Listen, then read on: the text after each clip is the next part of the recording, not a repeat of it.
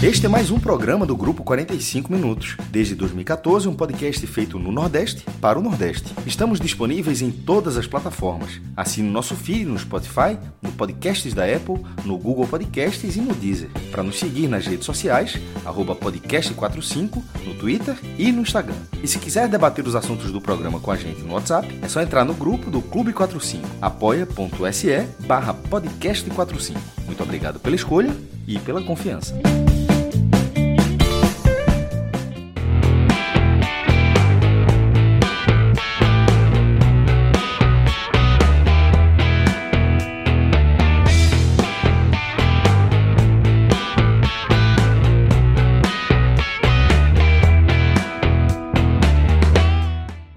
É longa. sempre uma surpresa, né? A essa vinheta. foi longa, essa... eu achei que não ia parar nunca. Eu achei que Perceba ter... que eu fiquei calado, porque não. Percebi, percebi, percebi. Não, não, Quando abri o programa, eu... passou o trem. Foi. Aí eu disse, eu vou ficar calado. Mas por, por que, é que eu me segurei agora? Porque toda vez eu tenho vontade de comentar a abertura, porra. Tipo, eu, eu acho que o Rodrigo usa como assim um estudo de testes, assim. E ele, e é. uma coisa que eu ele gosta muito, ele bebe muito da fonte de Tron.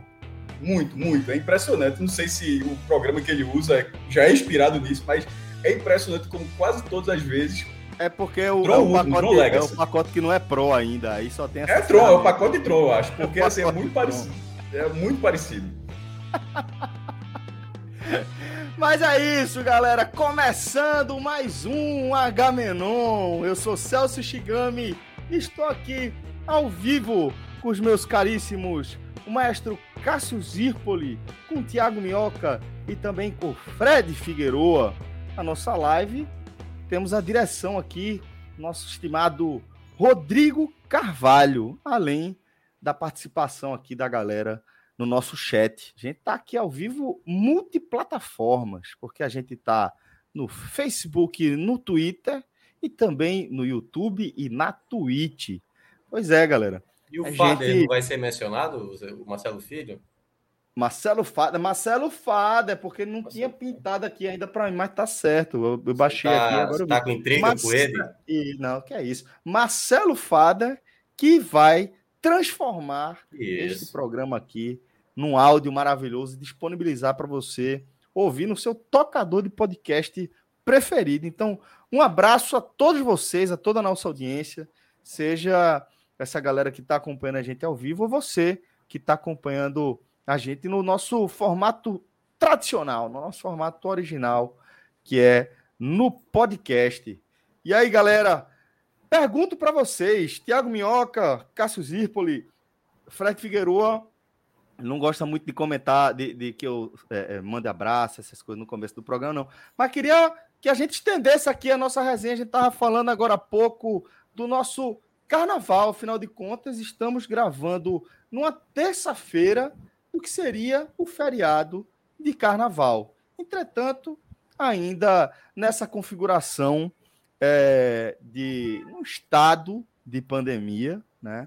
É, sem a autorização de grandes festas, é, sem a, o suporte a estrutura do Estado, dos municípios, para poder é, dar a dimensão que o carnaval merece no Brasil.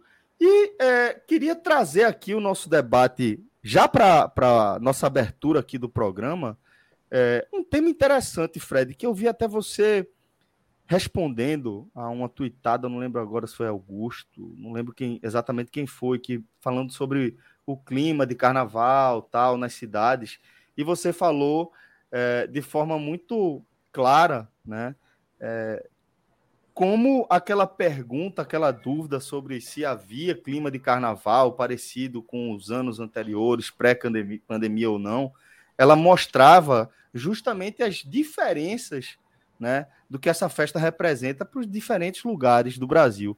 Porque aqui no Recife, de onde estamos falando, Recife aqui, né? Na confusão, eu, você e o Maestro Cássio Zirpoli, é, a gente sabe que está muito diferente do que seria um carnaval. Carnaval, né, Fred? Exato, Celso. A gente tem visto nas redes sociais é, algumas imagens de algumas festas, né, sejam privadas, sejam nas ruas, né, em algumas cidades do país. E eu acho que a existência dessas festas levam a questionamentos como o, o, o daquela tuitada, né? Porque era um jornalista perguntando. Ele, ele estava fora, mas pelas redes sociais ele estava com a percepção de que as coisas não estavam tão diferentes quanto deveriam estar, já que a proibição de carnaval ela é quase que em todo o país, com suas diferenças. Então, para algumas pessoas, houve a sensação de que não, não foi tão cumprido assim essa determinação. Afinal, eu vi uma festa ali, eu vi uma festa gigantesca aqui, eu vi um bloco saindo ali. Agora mesmo, um pouco antes de entrar, estava vendo também, reclamando no, no, de que no Rio de Janeiro muitos blocos menores estão saindo, né, justamente com é, blocos de pessoas de esquerda, progressistas, e que teriam outro discurso né, em relação à pandemia, mas que acabam, que acabam cedendo aí à tentação do carnaval e colocando o bloco, ainda que talvez em escala menor, nas ruas. Mas essa pergunta, obviamente, eu falo por Recife, mas talvez Salvador é, entre de forma muito, muito parecida, não faz o menor sentido aqui. Aqui não tem ninguém que possa dizer, poxa, hum, tá tendo um carnaval. Tá meio carnaval. Tá tendo, tá tendo um pouquinho de carnaval, nem isso aqui. Nada do que se viveu dentro desse carnaval, nada do que se viveu dentro desse, dessas datas historicamente destinadas ao carnaval, afinal não teve carnaval, então a gente não teve. Não, não, nós não estamos na terça-feira de carnaval, né, porque nem o, nem o feriado, nem o ponto, ponto facultativo foi mantido. Então, é, não teve nada parecido. Nada, nada, nada. Não há nada, absolutamente nada, que remeta ao carnaval. Aqui, conhece. Pelo, né? pelo menos como a gente conhece no Recife, no Grande Recife e em Olinda. Talvez o mais próximo disso, Celso, tenha sido o movimento das praias, né? Porque Sim. apesar do governo cancelar o ponto facultativo, que seria dessa terça-feira, segunda-feira nunca foi sequer ponto facultativo, mas sempre foi um grande imprensado, e feriado mesmo oficialmente não é, né? Um ponto facultativo. É transformado em feriado. Isso. E aí, Celso, é, muita gente nas praias, né? A cidade está vazia. Uhum. Muitas, muitos, além de escolas e afins, muitos, muitas lojas, muita, tudo que é ligado ao comércio, parte do comércio, é, não atendeu, né? A, a, a determinação de que não haveria feriado e estava desde ontem, inclusive, de portas fechadas, domingo, segunda, terça profissionais liberais, né? A gente viu que alguns também é, deram parada nos seus trabalhos. A gente viu assim, um, em relação a respeitar o feriado, eu diria que 50 a 60%, mas não para que não, não para que houvesse carnaval, tá? É, registros de carnaval é, são poucos, né? A gente viu algumas vou, cenas em Olinda, mas depois eu vou entrar nesse, nessa outra parte. Era isso que eu ia falar. Rodrigo até mandou algumas fotos aqui, algumas matérias do Jornal do Comércio, pelo que eu estou vendo, é, falando que houve aglomerações no sítio histórico. Eu vou até pedir para Rodrigo trazer, é, para a gente ter esse elemento também no nosso debate, porque é um elemento importante. O que é que eu quero mostrar aqui?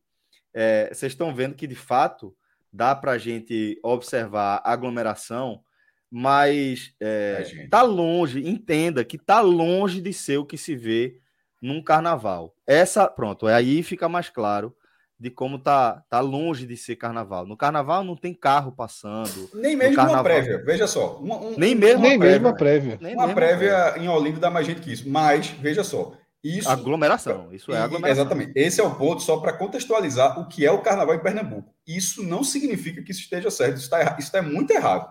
Muito errado. Isso está tá muito errado. Mas o, o, eu acho que o ponto de Fred era que de não se comparar do que acontece é que, mesmo vendo essa imagem, para quem não conhece, fique ciente de que isso não é próximo é, não é uma nada. prévia passando aí. Não, não, é, não, não é teria nada. carro estacionado, não teria carro passando. Não teria, não teria é, carro não é nada. E outra coisa, aí é localizado. Mas é aglomeração né? e assim. E aí é, é, é gente canto, que é né? bem contra a aglomeração, tem aí, né? Tem... Então é, isso, esse é o ponto que eu ia trazer, Celso. Agora, a gente tem um ponto que é um ponto onde há uma, uma onde o debate ele, se, ele pode se multiplicar porque entram argumentos.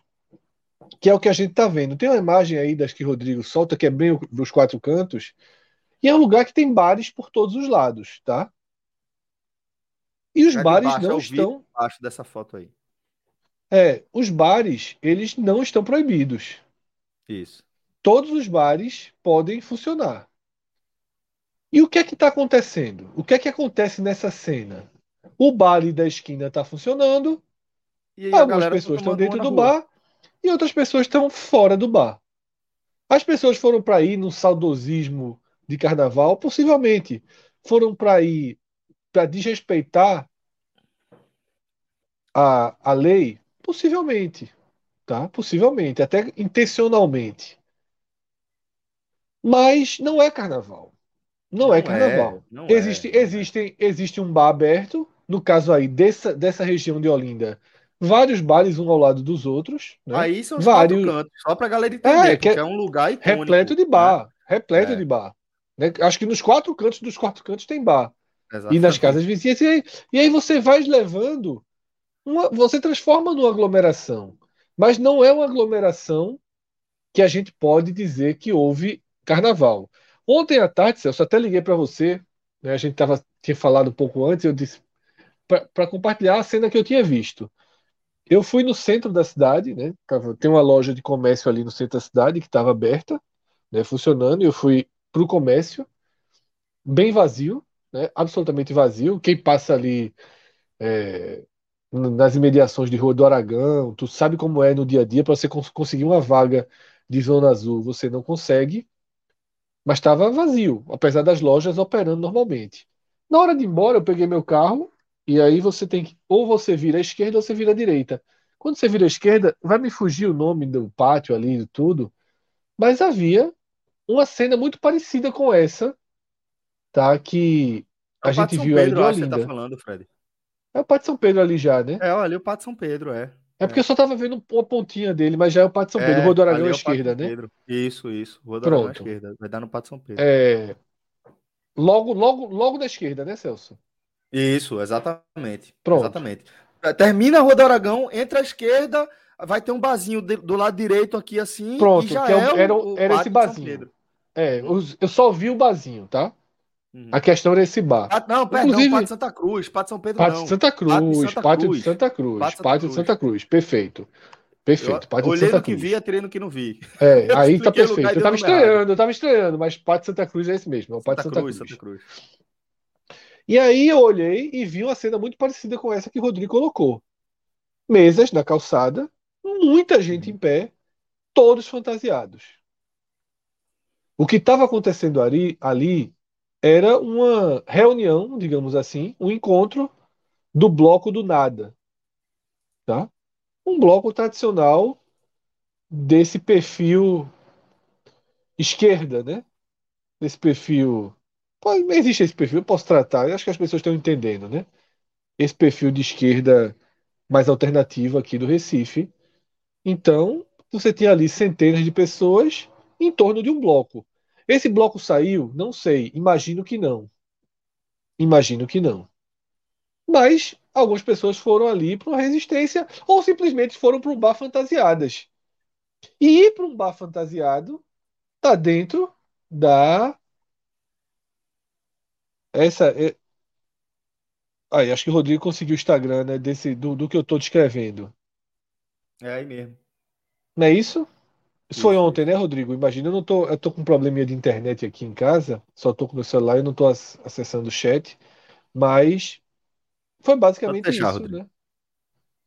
É, imagino que tenham sido cenas de ontem que o Rodrigo mostrou aí. E é isso. Isso é um desfile de carnaval? Não é um desfile de carnaval. Isso é uma reunião com o tema carnaval de um bloco de carnaval num bar, pegando um pouquinho da calçada, um pouquinho da rua não, não consigo cravar, Celso, não consigo é, fazer uma crítica mais contundente, porque os bares estão abertos, né? Então, assim, pequ pequenos grupos, a gente poderia ter juntado, ah, vamos juntar o podcast e fazer um carnavalzinho num bar tal. É só conversar besteira ao redor da mesa, ficar em pé, tirar foto com o estandarte? Não é um, isso não é um bloco. Todo mundo sabe o que é um bloco saindo aqui em Recife, em Olinda, é porque, é porque aí é onde a gente entra, Fred, naquele vai voltar para aquele, aquele funil do debate da gente em torno dessa temática, né? É, da liberação ou do, do arroxo, que são as contradições. Porque é, é, o que você falou, é o que Cássio falou, é o que eu falei também. Minhoca, daqui a pouco eu quero a opinião dele também sobre o que ele viu em Fortaleza, que é uma pegada diferente de Recife, de Salvador também. Mas é, o que todos nós concordamos aqui é que aquilo, para o nosso conceito do que é o carnaval de Recife Olinda, a gente sabe que aquilo não é carnaval, tá? Aquilo não é o carnaval, aquilo não é, um, não é nem uma fração do que é o carnaval. Não é 5% do carnaval. Não, não, não é, é 5%. Aquilo ali, Fred, não, eu diria que não é 20% do que teria só nos quatro cantos. Imagine 5% do carnaval. E como o Cássio falou, Cássio, Cássio ilustrou muito bem um domingo de janeiro, faltando dois meses para o carnaval, um mês e meio Já tem muito mais que aquilo, muito tem mais. Tem incontável, né? Incontável. É. Aquilo ali é um, foi uma foto, uma, um vídeo muito pontual. Mas eu acho que a gente também concorda que nos incomoda aquilo ali, porque a gente sabe que no fim das contas há contágio. O, o vírus corre ali. A gente viu foto de, de pessoas sem máscara. A gente sabe que as pessoas estão bebendo, ninguém vai beber por cima da máscara, as pessoas tiram a máscara. Então, é claro que não faz sentido também é, a gente tá naquela situação dentro do cenário que a gente está. E isso, pelo menos, é como eu entendo. Agora, quando você vai fazer os paralelos para as outras coisas que estão funcionando, para outros cenários, de outras festas, é, festas privadas ou não, que o vírus não precisa de, de pulseirinha para entrar nem nada, então tem contágio da mesma forma, aí a gente vai dar sempre no mesmo debate, né? Ali pode, aqui não pode, aqui tá errado e ali tá certo, e é sempre a mesma coisa, não, não tem ninguém certo, não tem ninguém certo, a gente tá só tentando analisar aqui o cenário mais ou menos. Mas, Minhoca, eu, eu, eu acredito também sua... Isso, querido. Fala, mesmo. É, o que eu ia falar é o seguinte: eu acredito que na proporção que é aí, acho que é como vocês falaram, não chega nem chega nem no, no pezinho lá naquela estátua, sabe? Porque é, assim, é bom a gente lembrar, né? É, Carnaval em Olinda é o Brasil que está indo para aí, né? Não é só. É, Porque assim. É a mesma parte que, do Brasil, perfeito. O que você perfeito. vê aí, possivelmente, dessas pessoas que apareceram, vai lá, 80%, 90%. Algumas pessoas talvez tiveram já, programaram uma viagem para ir para Olinda, imaginando que as condições estariam melhores. E aí já estava ali em Olinda, vamos aproveitar e vamos para um bar. Foi dar um passeio, né? É, foi dar um passeio. Mas aí é muito o contexto do que a gente vê até no cenário de hoje. Aqui, por exemplo, no, no Fortaleza, é, o carnaval melhorou muito aqui na capital. Né? Antes era realmente o, o carnaval era maior na, no interior, nas praias e tudo mais. Começou a ter situações mais aqui na capital, mas pelo menos que eu vejo de relatos de amigos que adoram carnaval, todo mundo está indo para festas pequenas festas em determinadas localidades, que é ter uma quantidade limite que hoje os bares permitem, entendeu? Mas aí é que tá. Eu também não sei se está sendo. É, o protocolo está sendo seguido, se estão respeitando a quantidade Minhoca. correta para esse local. Deixa eu só trazer um acréscimo de informação nessa coisa dos bares, porque detalhe, nesse período de carnaval foi proibido os bares terem música, tá? Aqui a música estava proibida justamente para que não se transformasse. Os bares estavam liberados, mas a né? música, mas a música é proibida. Tanto faz ao vivo a música de caixa de som. É, nesse caso aqui estava rolando até show, assim, tava rolando pequenas bandas para em, em, locais, né? Mas aí é aquela coisa. Segundo, o protocolo permite a quantidade de pessoas para uma determinada localidade, com espaço aberto e tudo mais. Amigos meus foram, né?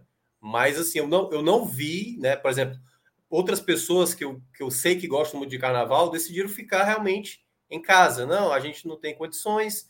Então, assim, na prática, é como se quase como a ideia de não vai ter carnaval esse ano coibiu muita gente de ir. Isso não impediu de ninguém de sair. As pessoas que quiseram sair, quiseram fazer essas aglomerações, como a gente viu o caso aí é, dos bares e tudo mais, eu acho que deve ter no Brasil inteiro, assim, entendeu? Gente que está no Rio de Janeiro, em São Paulo, assim como também um final de semana, dependendo do contexto, a gente já viu isso em outros cenários. Agora, o carnaval, ele carrega vários fatores, né? Porque é quase como se fosse aquela festa mesmo da interação maior que o Brasil pode proporcionar. Não existe nenhuma festa no Brasil a ponto do carnaval de ter tamanha troca de, de associação. Agora começou agora a serralheira. serralheira. Mas resenha. Parecia uma, uma. Parecia estúdio, parecia estúdio de TV. Mas assim, nada se compara, cara, com o carnaval. O carnaval, assim, é todo mundo bebendo. Eu, que eu não gosto de carnaval, o meu último de 2020, que curiosamente depois, fazia anos que eu não ia a carnaval. Anos, anos, Celso. Anos, sabe o que é anos? Mais de 10 anos que eu nem pisava no bloco de carnaval. Eu fui em 2020. Consequência disso veio a pandemia. Não sei se. Estava puxando cadeira. Assim, então, relação. Mas eu percebia isso. Eu percebia que era que era uma situação que já não era já não era é, já, já era diferente a, a, a maneira de relacionar. Porque, cara, carnaval, todo mundo está disposto a tudo, né? Carnaval é todo mundo se confraternizando, se pegando, bebendo. A, a nossa garrafa de vinho basicamente rodava na boca de todo mundo, entendeu? E aí, meu amigo, hoje, você fala num cenário desse. É claro, o vinho minhoca. A, a, o vinho, certo? O vinho rodava na boca de todo mundo. Entendeu? Não, qual era o vinho? O vinho. Tipo, ele não bebe, ele nem sabe. Mas eu acho que era o velho São Brás. O São Brás aqui era de lei. O que é carreteiro aqui, né? Que é a mesma. É, é o São Brás aqui é de né, lei. Assim. É. Porque Bom, me chamou a atenção porque assim, é, nesse tipo de carnaval que a bebida vai rodando, esse carnaval mais dessa forma assim, mais raiz, podemos dizer assim, eu não lembro de, de, é, de, vinho, nunca gostei de vinho, na verdade, mas mesmo, mesmo com, com, amigos, eu nunca, nunca vi o vinho ser tão popular no carnaval, não. Tá? É porque aqui é, é de dia, né? É o, é o, latão, porra, é o latão. É porque aqui, não, o carnaval é diurno, né? É. é o carnaval, o carnaval aqui é debaixo de um sol muito pesado, né? Então, mas mesmo à noite, é mais... Fred. Não, mesmo à noite, mas eu acho que, veja só, em qualquer horário, é madrugada, de noite, sol raiando, se pondo, eu não acho que o vinho seja uma bebida. Não estou dizendo que as pessoas não bebem vinho, não. Estou dizendo assim, não acho que, que seja algo, algo, muito comum em qualquer horário ver pessoas tomando vinho no carnaval, não. Assim, eu não lembro, não é algo que puxa muito na memória. Não. Aí Fortaleza, eu sei que Fortaleza a galera gosta de. É porque é o seguinte, tem, tem, um detalhe, né? Que é o seguinte: se bebe de 3 tudo, por 10, tinha, tinha corote, tinha cerveja, tinha vodka, tem, tem, tem de tudo, né? E aí, especificamente o vinho, aqui especificamente, geralmente é uma bebida que dá para compartilhar com muita gente e basicamente ela é uma bebida rápida ali de ser consumida. Qualquer bebida dá para compartilhar com muita gente se o botijão for grande, pô. Meu irmão, essa é, garrafa grande, no caso, a, a, do velho carro é 5 litros. Se o cara eu chegar com a garrafa de, se o cara é chegar com um barril de cerveja, dá para compartilhar com muita gente, pô. Então, assim. Eu é... acho que o conceito, eu acho que o conceito que, que, que Minhoca tá trazendo do vinho é esse mesmo. É aquele vinho, é, aquela reunião do carreteiro, tal, do sangue de boi. Pedra é... de gelo, jovem. Pedrinha de gelo. porque, ah, aqui, galera, porque ali é chato dependendo, é, dependendo do vinho, tem que ter um gelinho. Porque a turma, a turma em Fortaleza gosta muito de chopp de vinho. Também não sei se tem alguma relação. Não, só, não, mas só é mais por conta do, do bar, né? Também. O Bexiga, né? O Bexiga tinha é, né? isso. Né? Quer dizer, o dragão, tem, né? nem sei mais. Acabou-se o Dragão do Mar, né? Aquele espaço Cara, ali, né? É, tá complicado ali. Um, dos, um dos um dos lugares mais legais que eu fui assim de turismo no, no Nordeste. É, era, era um uma estrutura locais, assim, era... acreditável, pô. E, e, era um local que, que juntavam muitas tribos, né? Tinha o pessoal, por exemplo, nos pré-carnavais, os blocos todos se concentravam na saída ali, aí rodavam pela cidade para terminar lá. E aí depois ali todo mundo ficava e aí você juntava o pessoal grunge com o pessoal do samba, com o pessoal. Era realmente um evento, né? Porque era basicamente toda a cidade se conhecia ali, se encontrava ali, e hoje já não, já não tem mais, né? Então, uma pena. É, Tarcísio lembrou aqui. Cássio fala isso do vinho, mas é só lembrar que aqui a gente toma caldinho na praia. E munguzá em estádio, oh, em jogo da caraca. carne. É. Munguzá é, estádio, é, caldinho... Munguzá estádio não é o que Munguzá estádio... eu tenha visto muito, não. Eu nunca vi, Eu também não, nunca vi, não. Rolete de cana, na... tal, assim. É. Mas assim, caldinho em praia, Caldinho é até praia... estranho quando não tem, na verdade, né?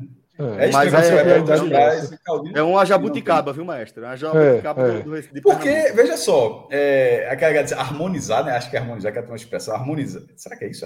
É, harmonizar, harmonizar, a bebida harmonizar. com comida, não sei o quê. Porra, caldinho não harmoniza com praia, não, velho. Assim, é, é, muito, é, muito difícil. Mas assim, pegou, a galera gostou e, e se toma. É bom, mas assim, você imagina, porque o caldinho já desce, vai ver, o cara tá no sol. Não harmoniza em nada ali, velho. Mas alguém teve a ideia em algum momento, alguém, outras pessoas compraram a ideia e acho que é cultural hoje. Isso aí é franja, é isso aí. Isso é o franja. Saudades do Dragão do Mar. Tomei uma, um show, uma de chope de vinho lá que fiquei neném. Imagina como ele tá agora. Ih, rapaz, meu. tem como não colocar ele na. Só pra gente, só pra testar o um negócio aqui. Deve estar numa situação. Vou estar trabalhando. É, tá. Deixa eu só pedir aqui. Aqui, pronto. É, a gente recebeu um superchat de Carlos Filho. É, eu não sei se eu, se é eu peço. Eu nunca sei quem é Carlos Filho. Né? Agora quem? A gente tem, é o, tem duas estrelas com o mesmo é o nome. Pilantra. É o Pilantra? É o Pilantra lá Ou é o cantor? Não. Cantor, ele é cantor? Eu não tô sabendo. Carlos, é, é, o cantor um... do The Voice, pô. É, porque a gente tem dois Carlos Filhos, mas esse aí é o... Esse é, esse é o Carluxo. É o uma, pergunta, uma pergunta a todos da bancada. Qual foi a última fantasia que vocês usaram? Vale em carnaval ou não? A minha foi, foi de, de reizado. A minha foi, de, foi uma fantasia de reizado do Galo da Madrugada de 2020. Vou ver se eu, se eu resgato uma foto aqui. Cara, faz muito tempo, ó. Fantasiado. Fantasiada Vera, velho. Eu acho. Assim, porque. É, já estava falando na água suja sobre o, o, o, bloco Amante de Glória. Você bota a camisa, bota o, um adereço e tal, porque o bloco, o bloco, é verde e branco, mas isso não é fantasiado. Acho, é, é aquele seu é chapéuzinho de regueiro, do cara, tu não saiu de regueiro, é só não, não, não, é isso não. Eu ia falar, eu ia falar do jogo, eu ia falar, não, não foi, você foi com chapéu verde, o chapéu, chapéu até bonito, tá? Mas que é... tu não tinha, né, no chapéuzinho com, com as trancinhas? É, mas, é, mas, mas, o que eu tava é dizendo de fantasia, né? só para tirar, para responder. Pra, aí, ó, o Rodrigo achou. Rodrigo mas achou. isso é fantasia. Pronto, isso é a fantasia de reizado. É, a, na, da esquerda para direita. Eu vou ver se eu acho a minha aqui, tá? Vou mandar para o Rodrigo também. Vou ver se acha a minha. Eu, minha irmã, Bia, Cris, meu cunhado, e embaixo Bruninho e Camila, que está grávida, por sinal. A, a nessa foto aí estava grávida? Não, não, nessa não, 2020. Ah, tá. Aí ela tá grávida agora. Gestação da miséria. Aí, e o menino ia nascer com, com barba. Ó, tá aí a fantasia, a foto do reizado. Rodrigo também, foi, tá foi ninja do jeito que eu fiquei com medo, viu? Você tá parecendo um mestre lá do. Né? Um dos, dos mestres dos magos, não, como é que é?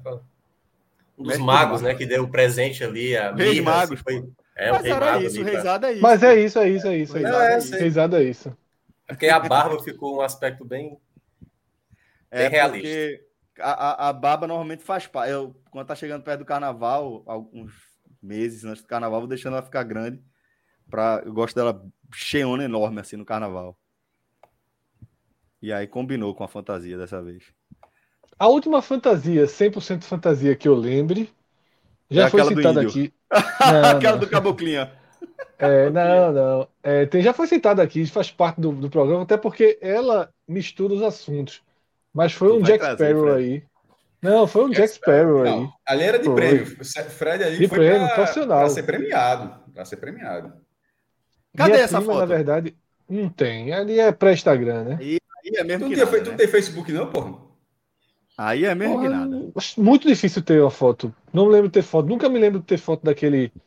Daquele Aquilo foi uma sala de justiça, né? Uma prévia da sala só lembra da É a do Rimmel, exatamente, é a do Rimmel. Mas é, minha prima, ela tinha uma, uma, uma, uma, peruca espetacular. Espetacular. A peruca já, meu irmão, o cara já, já saía com nota 7 na fantasia. Se o cara fosse com essa camisa que eu tô aqui, a peruca, eu já estava de Jack Sparrow. A peruca era espetacular. Mas aí eu fui até chapéu, horrível. cheio de, de, de Não, miçanga. Profissional, da Disney, oficial. O negócio. Ela tinha o ciúme dessa, dessa coisa com poucas coisas. Ir pro, deixou isso. inacreditavelmente, assim, mas ela já tava, tipo, ela era muito fã de, de, de, Johnny Depp e tal, mas aí já tava, ela já tava ficando um pouquinho mais velha, já tava perdendo um pouquinho isso, ela liberou. E eu tomei muito cuidado com a, com a... Mas, pô, é que eu falei. Se eu fosse de camisa preta e com aquela com aquele chapéu que virava peruca, né? Já estaria bem bem fantasiado, mas até rímel teve. Tu e não me arrependo, como é que foi? Não, não, não tem esse prêmio, não, mas. Tem, tem não? Não bateu foto? Não, recebi, não. recebi uma mensagem aqui. Fui chamado de pilantra ao vivo, aí é foda. Carlos, ah, é o Carlos. Né? Abraço para ele. Porque gravado pode, né? Gravado é gravado tranquilo. pode. Tá cara, oh, a minha, cara. se eu não me engano, não foi nem carnaval, não. Acho que foi algum Halloween da vida. Mas há muito tempo E eu acho que eu tava de Ace Ventura. Acho que foi a última que eu lembro, assim. Como é a fantasia foi... de Ace? Cabelo de é, eu peguei uma blusa floral, eu era bem mais dentro, magro. floral aberta. É, eu era bem mais... E fiz um topetão, assim, tipo Ace Ventura e tal. Botei um óculos escuro e tal. E fui de Ace Ventura. Mas é a última que eu lembro. E eu acho que eu ganhei um prêmio de melhor fantasia. Lembrando, acho que só tinha uns quatro fantasiados. Então não era tão difícil concorrer, não, ao prêmio. Então, acho, acho, acho que eu acabei ganhando. Tô lembrado não. Sei, ó, qualquer coisa, vê se o Rodrigo consegue abrir aqui no Face, ele salva a foto e coloca aqui. E, a, e, a, e, o cara que tá do lado é um cara que era do, do, do jornal na época. Foi é, de Jogos Mortais. Foi no, foi no, no Sala da Justiça, no, mas no evento lá no. Ah, o Eu lembro desse, é. Meu velho, é uma besteira essa, essa máscara aí. Eu, eu, tirei uma quantidade de fotos assim que, que eu não imagino. Eu, eu tirei um momento que eu tirei a máscara para ficar lá. Um negócio assim, parece cara é, global. É, né, assim. é Rodrigo aí que tá do lado? É... Não, não. Isso é Marcelo, é Marcelo Marião, um cara da, da informática, doente por Star Wars. E. Podia ser Rodrigo. Podia ser Rodrigo, mas era Marcelo, era um cara lá do da setor de TI lá do jornal.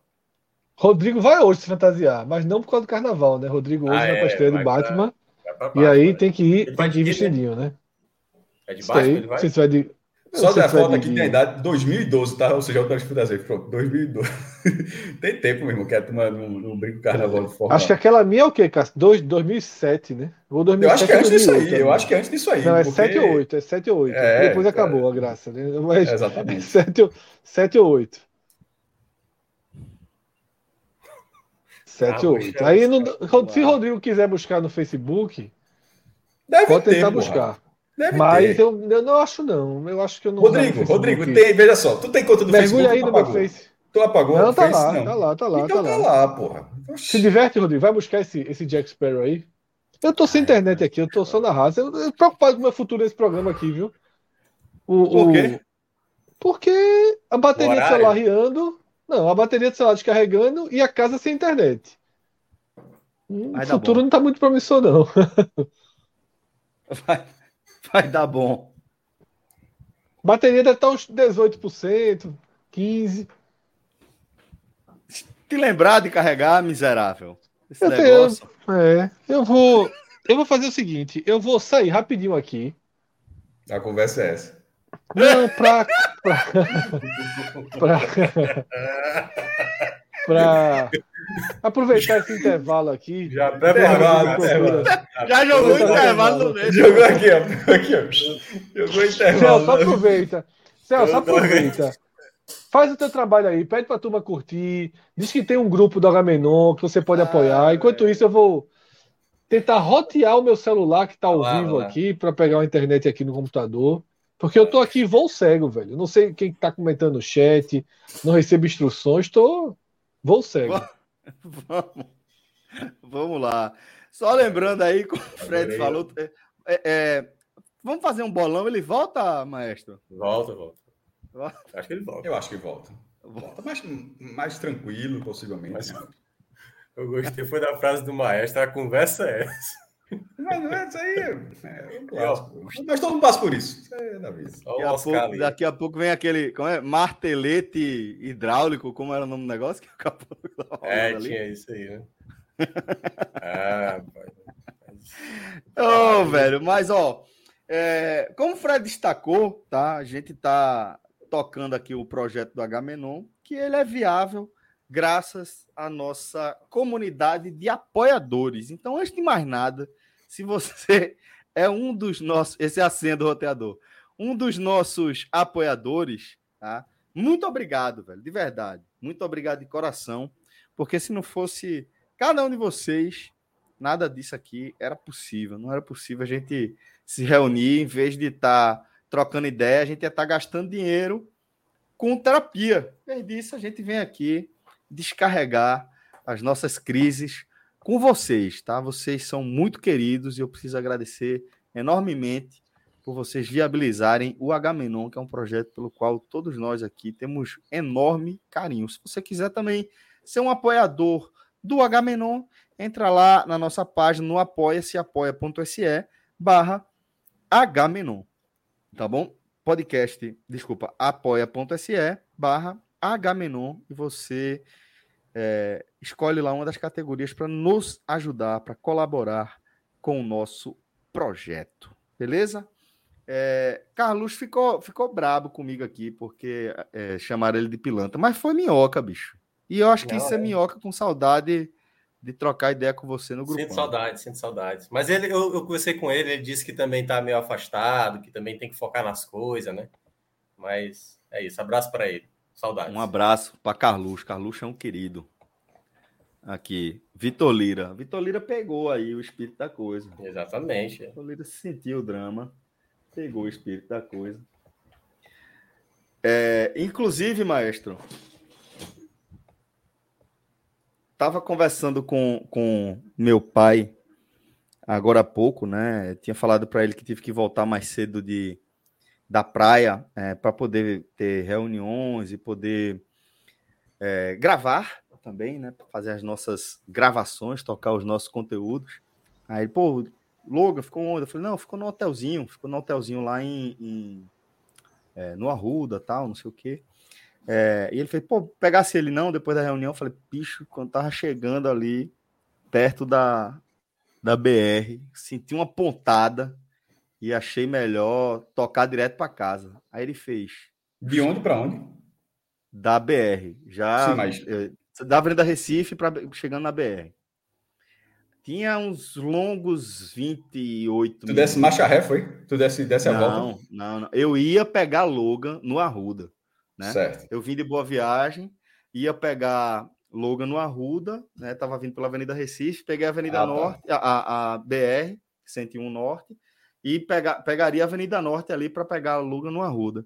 Só que quando eu tava chegando ali na BR, eu falei, tá, velho, vai dar não. Vim direto para casa. E meu pai ficou impressionado e ficou chateado. Não precisa ficar botando esse aqui. Precisa botar esse aqui no, no na tela também. Ah, tá. precisa, tá. minha caixa de som, pô. Ah, vai ficar muito bom agora, ficou muito bom. Não, eu resolvi aqui. Melhorou. Cadê? Não, tirou um silencioso do outro. Cadê? Fala aí, Fred. Agora, caixa de som. Não. É foda, esse cara é estéreo, porra. Estéreo, meu irmão. E o somzinho do surround ali, imagina. Fala aí, Fred. Olha o somzinho estéreo, ali. Estéreo, estéreo, estéreo. Foda. Dolby, porra. Isso é Dolby. Dolby, Dolby, pô. Eu venho com caixa de som. Mas meu pai ficou chateado, viu? Meu pai ficou eu chateado. Acho que o cara que falou... nunca escutou Fraternidade Celso Não, ele ficou chateado que ele falou assim: bicho, tu não parou, velho. Tu não foi em lugar nenhum. Tu enfrentou até em casa. Desnecessário. E ficou, ficou chateado, me deu uma bronca, porque falou que foi eu tenho uma tese. amadorismo. Eu tenho uma tese que é a seguinte: o desespero não era desespero. desespero não, não era desespero, não era desespero. Você teria não. parado. Não, mas não foi desespero. Foi apontado, foi só. Opa!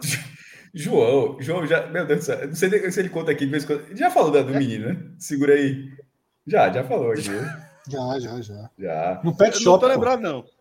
No pet shop, deixou Bento com a menina do pet shop. Segura aí. Segura aí um pouquinho. Só ele e o é. menino? É. Tava ele e Bento, né? Aí ele, desesperado, entrou no pet shop e fez assim, ó. Não tem cachorro, João não tem cachorro, tá? Não tem cachorro. Entrou só para trabalhar. Segura o menino aí. Pronto. Pronto. Isso é desespero. Fica olhando, é desespero. Fica olhando aí. É o que é que você, que é que Andar 20 quilômetros é, é, é aviso. Aviso foi, prévio. Foi, foi. Foi, mas tá, foi só apontadinho assim. Mas cheguei, cheguei também sem maiores aperreios. Tem Graças a Deus. Histórias, né? eu, eu, eu, tenho histórias na família. As minhas. Ah, claro. A família. Claro, não, mas é sério. Você é imune. Com você vira a, luz. As minhas histórias não são tão boas quanto as da família. Luz. Eu tenho, eu tenho, uma história do, de uma tia minha que é sensacional, que ela tava com meu tio, né, e voltando, sei lá, de Russas, que é, é, é, distante. E eles no meio da estrada, e na estrada não tem nada para parar. Teoricamente você para para fazer no mato, se for o caso. E ela não queria fazer no mato. E aí só tinha um motel. Eles encontraram um motel e pagaram um motel para ela usar o banheiro. Exatamente devido à necessidade, porque ela não queria fazer. Veja só, essa história tá me lembrando um pouco a do Galo. Te contaram ah, isso, viu? Ficaram não, não, isso. Não tá, tá lembrando qual a história, Fred? Qual a história? A do, a do Galo, a do Galo. Que demorou para tu saber que ele não fugiu, né? Ah, foi pra fazer. O Galo foi pra fazer. Não! Fred, Fred foi bem agora. Aí, minhoca pequenininha, Titia foi fazer o que aí? Não, tava com dor de barriga, pararam aqui. Fred foi bem agora, viu, Fred? Eu, não peguei eu não lembro da, eu não, não lembro da história do Galo. Deveria não, contar. Cara, eu, vou ter que ser literal, já que a referência parece muito óbvia, mas veja só. Aí, Sei, minha mãe, uma, é, aconteceu um galo lá, deixou, deixou, eu e meu irmão presos dentro da casa que a gente tinha, crianças, um com quatro, outro com três anos, é, um pouco mais, não, eu com quatro e Carlos com três, durante uns dois dias, até que o galo fugiu. E finalmente a gente faltou a escola, a gente não saiu, era um galo bravo. Não, só, explica, só explica que não tava só tu e teu irmão. E minha avó. Sim, é porque... porque vai o conselho, tu tá lá, bate aí, mas. É, Dona Marta vai... ouvindo o negócio aí. Não, não, não, aí. não. E a minha avó, a mãe da minha mãe, que veio para cá porque meus pais viajaram. Era a primeira vez que eles iam viajar depois de que os dois filhos tinham nascido. Então, a minha avó ficou com a gente. Viajar assim, entre eles e tal. É... E e a gente perdeu a aula. Mas enfim, aí e, e o Galo fugiu. E há uns dois anos, há uns dois anos, eu contando essa história, porque a gente riu muito no HM, riu muito, foi, foi muito não, engraçado. Foi, esse... foi não, não, riu depois contando, né? Eu falei. Não, eu lembrei. A gente, a gente foi o programa 500, eu acho, e a gente relembrou a história. E, e aí depois, eu falei pra contando. Tu, mas... Aí eu, eu comentei contigo, maestro. Passado esse tempo todo, eu fico mais à vontade de falar. Eu, tu tem certeza que esse galo fugiu? Ou Aí, eu, aí isso eu fui falar para minha mãe. A gente riu, só sei que a gente riu nesse dia. Tal, tal, Aí no almoço, lá na, na, casa dos meus pais, aí eu contei isso para a mãe, aí ela fez até um. É, Cássio, eu. eu acho que hoje dá para contar. Vocês comeram aquele galo. Sei que contasse para mim, meu irmão, minha avó, minha matou o galo e cozinhou o galo e comeu. Assim, isso com quase 40 anos. Né? Eu acho que tá contar isso. Vocês comeram aquele cara. Então, assim, é mais ou menos essa história da sua tia. Essa história da sua tia, em algum momento, em algum momento, você vai descobrir que não tinha ninguém apertado nessa viagem. Sim, sim. Tava todo mundo muito bem nessa viagem. Se prepara, que parece que tava querendo aliviar outra coisa. Ninguém, não tinha ninguém apertado na viagem. É, tinha ninguém, tinha ninguém, tinha ninguém. Ó, oh, Celso. Tinha, né? Celso. Professor, é. é professor... Mas é, o desespero era outro. Professor Aníbal aí. Tá professor Aníbal mostrou que a parceria dele e do maestro é antiga, viu? Como assim? E vai além do Star. Não tem Star, não. Tem Star, não. Não, da Disney, tá fuleiragem. Não, a, a, a, Disney tá firme e forte, Star não tem, não. Porque não, tem, uma, tem uma bronca da ESPN Brasil aí, enfim, não dá pra. Se Rodrigo jogar na tela, ajuda a besteirinha. Aí, ó. Celso, lê, por favor, para quem está escutando. Teve um Sport Corinthians em 2017, último esse jogo. Foi, intervalo... Esse eu considero o meu maior perreio que eu já passei no estádio de futebol da minha vida. Mas deixa Não, que a Celso ler para quem está ouvindo. É, professor Aníbal, mensagem dele aqui. Teve um Sport Corinthians em 2017, último jogo, intervalo 0 a 0 Teve um da Mureta que fez assim, professor, Ajuda a segurar a porta. O, e qual é o perreio desse dia? Não fui, detalhe. Tinha, esse foi o último grande público da Ilha do Retiro. Que é, será que foi? Tinha 30 mil pessoas nesse dia, baixo, assim, por baixo. Tava muito lotado. O Sport precisava ganhar do Corinthians. É, é... O último grande público foi no acesso, né? Aqueles dois últimos jogos de acesso. Eu, eu tava vendo em casa aquela porra. Não, mas não tinha mais do que esse dia, esse dia de jeito nenhum. Não, mais 23, não, 23. Esse, esse, jogo tinha 30 mil. Esse, falando, 30 mil anunciado. E eu estava muito mal nesse dia, só que era, era aquela coisa toda. Que é a mureta, para falar? Isso é a caminhão puro, gosto de ser futebol. Aquela campanha. ia dizer ruim, ia dizer merda, mas aquela campanha ruim, aí. aí e tem a mureta onde as pessoas. A, a mureta é uma parte entre as sociais do estádio, da Ilha do Retiro, e o setor de cadeiras. Que entre esses dois setores tem um muro, que a gente chama de mureta. Para quem está embaixo, gente... um muro alto. Para quem está em cima, é, mureta. Exatamente. E qual é, é da mureta? É ficar encostado na mureta. Estado lotado, já que não tem lugar para sentar, porra. Pelo menos fica encostado no muro. E em algum momento, o time ganhou, depois de perder vários jogos, a gente, ó, e tem aquele mesmo grupinho, e começou, disse, ó, era eu, Fred, o relógio. professor, o relógio, Lucas, Lucas. E, e, tinha os, e tinha os agregados que chegavam. Assim, a, mureta, a mureta raiz é essa mesmo. Aí era tinha essa Tito aí, aí, que aparecia que... em cima, é... Celso de vez em quando aparecia em cima. E o local dela era ruim, era quase na linha da barra. Você viu, ou seja, você viu o campo todo na diagonal. Mas é, pô, ganhou ponto, a turma só queria ponto, ninguém tava nem aí pro jogo. É. Aí ficou. E nesse dia foi todo mundo lá, jogo bem nervoso, estava 0 a 0 gol do Sport no segundo tempo. E o Sport precisava vencer para não ser rebaixado. Para quem acredita nessa. Celso, Celso não leva muito a sério. Mas para quem acredita, o esforço, precisa, o esforço precisa ser de todos. Então, assim. Eita porra, aí, velho!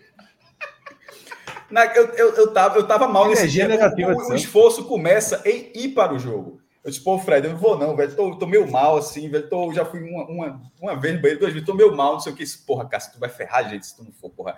Essa, essa brisa. Bora, aí aquele convencimento, ó, meu irmão, se for qualquer coisa eu saio, não vou aguentar, eu fui. E, e esse jogo foi de tarde. A temperatura baixa e tal. E eu fiquei apertado, mas assim, às vezes alguma luz passou assim, meu irmão, e eu consegui segurar. Eu falei isso com o professor, disse, professor, tu... porque no estado lotado, o... tá ruim o som, vai estar tá com um repetec de alguém, acho que deve ser Fred. Tem que botar no mudo aí. O... Quando ele aparece já, a imagem colocou, dele. Já colocou, o Rodrigo colocou.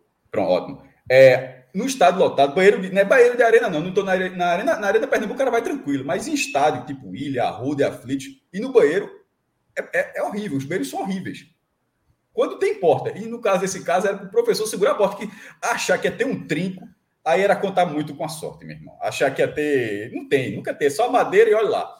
Aí o professor disse: Eu vou contigo, Cássio, segurar. Mas aí no intervalo, eu acabei não indo. Eu disse: Ó, eu disse, ó bicho, se eu for, primeiro vai ser difícil de voltar. Ficou aquele negócio assim, só. E, e eu lembro de Fred, segura, segura aí por 45 minutos, pô, segura aí, porra, tá precisando demais dessa vitória.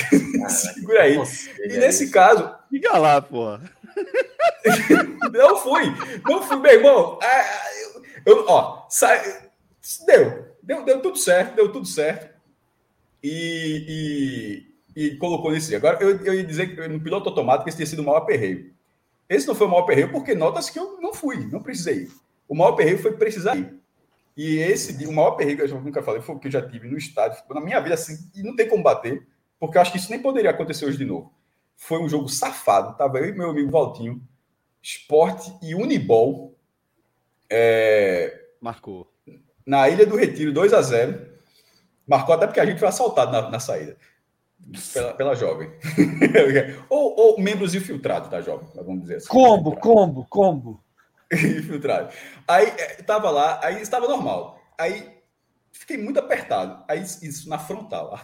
Eu estava dizendo que o banheiro das sociais era ruim, sendo nas sociais. Na frontal, meu irmão. Aí assim, em 1999, 97, acho que 90, 1999, porra, não é o banheiro, é, é um bueiro. Era um bueiro. Aí não tinha condição nenhuma. Aí eu disse, pô, Valtinho, a gente estava no primeiro tempo ainda. Aí disse, Valtinho, não aguento mais. Porra, não tem condição nenhuma, eu vou ter que sair, vou ter que ir embora, porra. A cara, não, porra. Isso a gente foi de ônibus, tá? A gente mora em Olinda, era muito ruim de, de, de ônibus. Pô, a gente chegou quase agora por descer da H9, veio andando até aqui, pegou o sol, comprou ingresso. Tu vai querer ver 30 minutos do jogo, 40 Não aguento, porra, tal, não sei o quê. Aí disse, ó, fica aí que eu vou dar um jeito. Não tem celular, tá? Ou seja, não tem comunicação. Se eu desencontrasse dele, tem que encontrar. Era, enfim, era diferente na época. Aí eu fui, é aquele tipo de situação que o cara só tem quando, quando bate a coragem, meu irmão. Assim. Aí, Ou desespero. Ah, junta, veja, você vai perceber como as duas coisas juntas, porque você precisa ter coragem para falar. Aí é, eu fui. A, o, o, portão de entrada, ele sempre fica até o intervalo. Não sei como, é, como era na época, certo? Então, você pode ter, ah, tem um acesso até 15 do segundo tempo, depois os portões fecham, ele só vai abrir só no final. Então, assim, se o cara quiser ficar entrando no começo do jogo, o portão lá da entrada, da bilheteria, continua funcionando.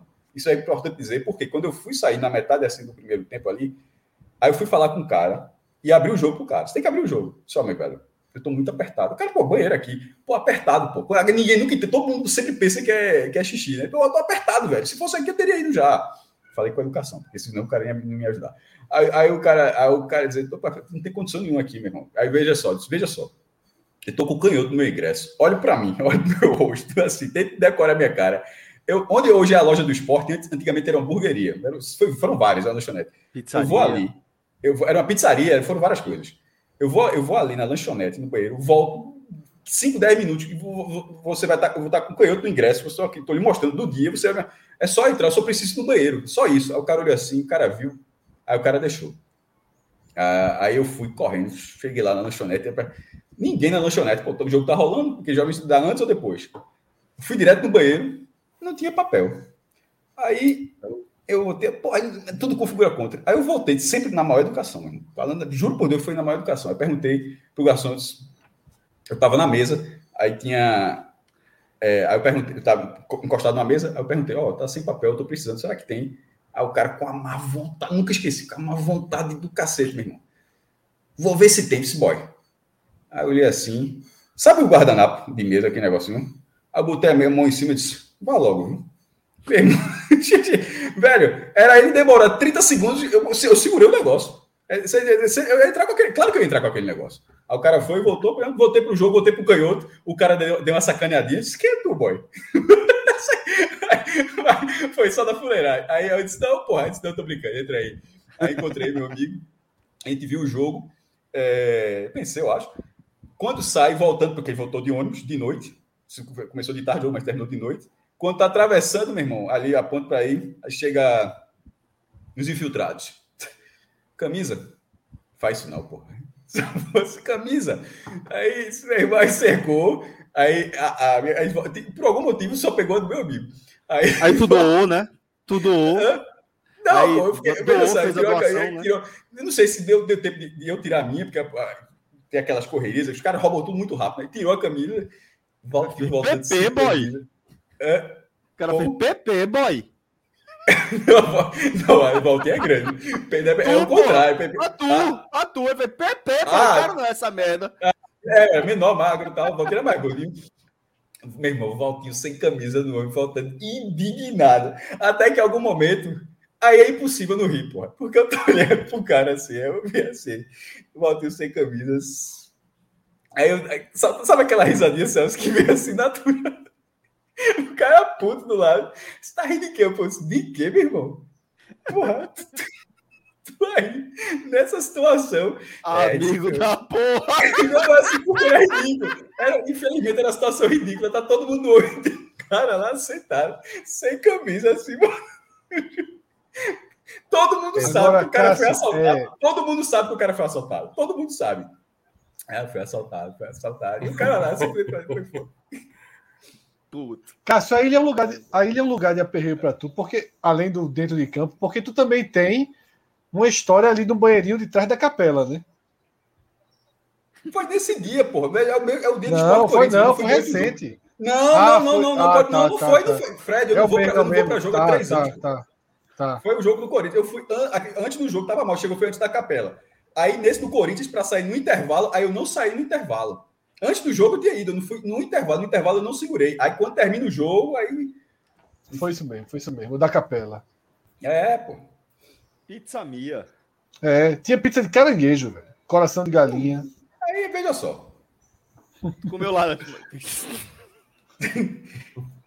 Porra, pizza de caranguejo, brother. É, né, Deus me carregue se eu estiver mentindo. Em, em, em Olinda, nesse a porra, bicho. Porque, Deus... meu irmão, porque me carrega agora ao Carrega.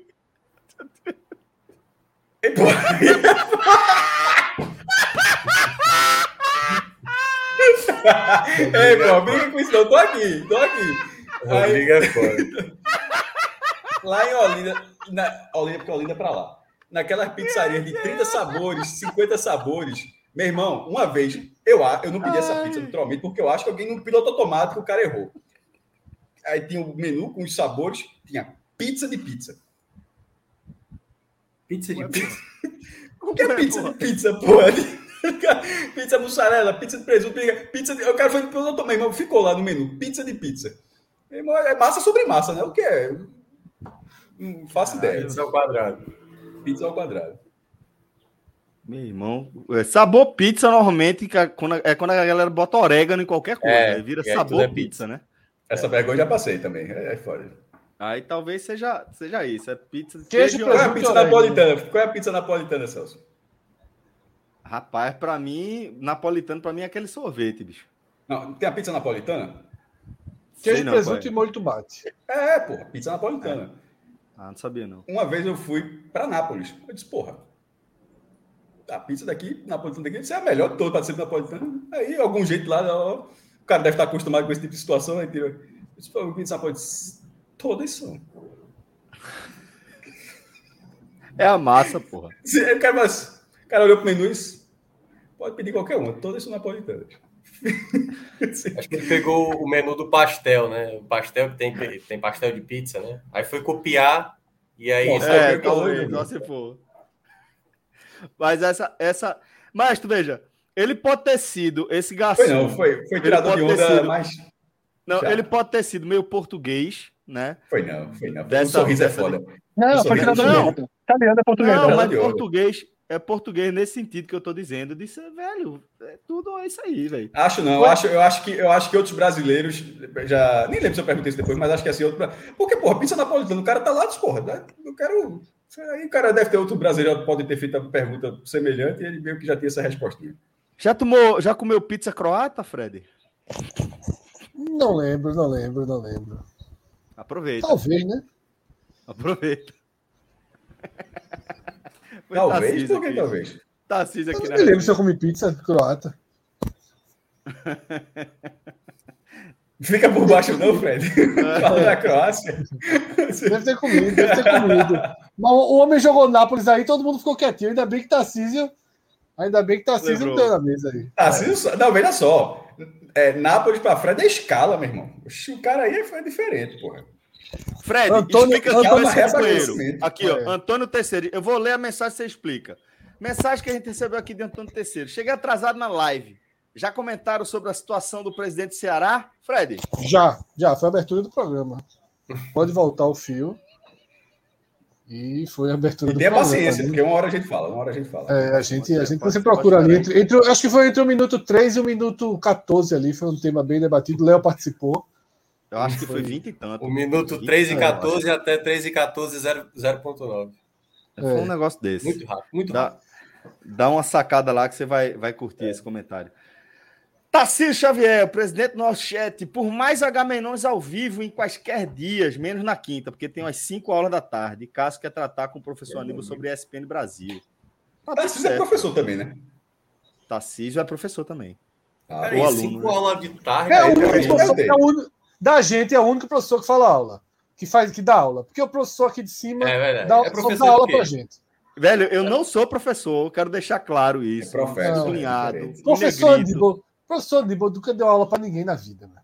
É o quê? Irmão, professor Aníbal e professor do PS é a mesma coisa, porra. Assim. é a mesma coisa. Tá entendendo? Assim, não, pô, é porque assim, é professor fulano de tal. É assim, o cara virou um nome, é nome composto. É, é o nome, é o nome, professor. Ai, velho. Professor. Professor. Ai, meu irmão. Aí, ó, professor é tipo, de história. É tipo o Gabigol, entendeu? Que mete o gol ali para dizer que faz. É. Ai, meu irmão. Caralho. Cinco aulas de história e filosofia. Respeito, tá assim. Tá vendo aí? Ai! Aqui, deixa eu ver. Ah, falando em história e filosofia. Fal, falando em história e filosofia, olha aí. Mudar o tema, pô. Vamos girar esse tema. É, Tava obrigado, vendo a mensagem obrigado. aqui.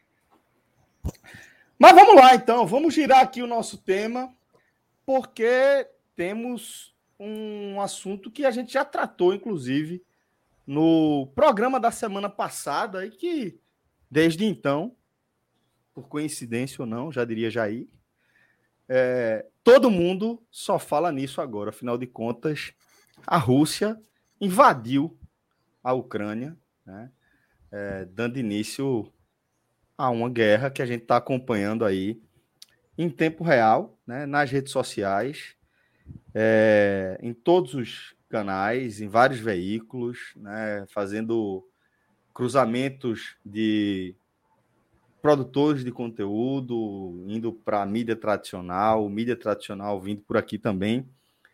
E, obviamente, todo mundo é, debruçado sobre o que tem acontecido na Ucrânia, né? E é aqui, obviamente, o, o ponto em que nos encontramos na nossa pauta, tá? Deixa eu perguntar aqui para vocês, só um minutinho aqui. Recebemos uma mensagem. Deixa eu ver se tem algo a ver com o nosso programa. Ah, mensagem? De quem? Do Putin? Não. Mas vamos lá. É, retomando aqui o nosso, o no... É o que, Fred? É o quê? Eu falei, a mensagem não, do Putin. Não. O cara dizer, não, parei, gente. Foi sério, onde parou o programa aqui É, porque você deu uma parada, parecia que você estava trazendo alguma coisa exclusiva, né, do, da guerra. Não, chegou uma mensagem aqui no, no privado que eu fiquei um pouco preocupado, mas depois eu, eu me debruço sobre ela. Nada a ver aqui com, ah, tá. com o nosso programa, com o nosso conteúdo aqui. Precisa, precisa parar, se qualquer coisa toca o barco aqui. Não, não, não, é, não, não, não, não, não, não. Dá para dá pra tocar o barco, sem bronca. É... Questão do trabalho é só para a gente resolver depois.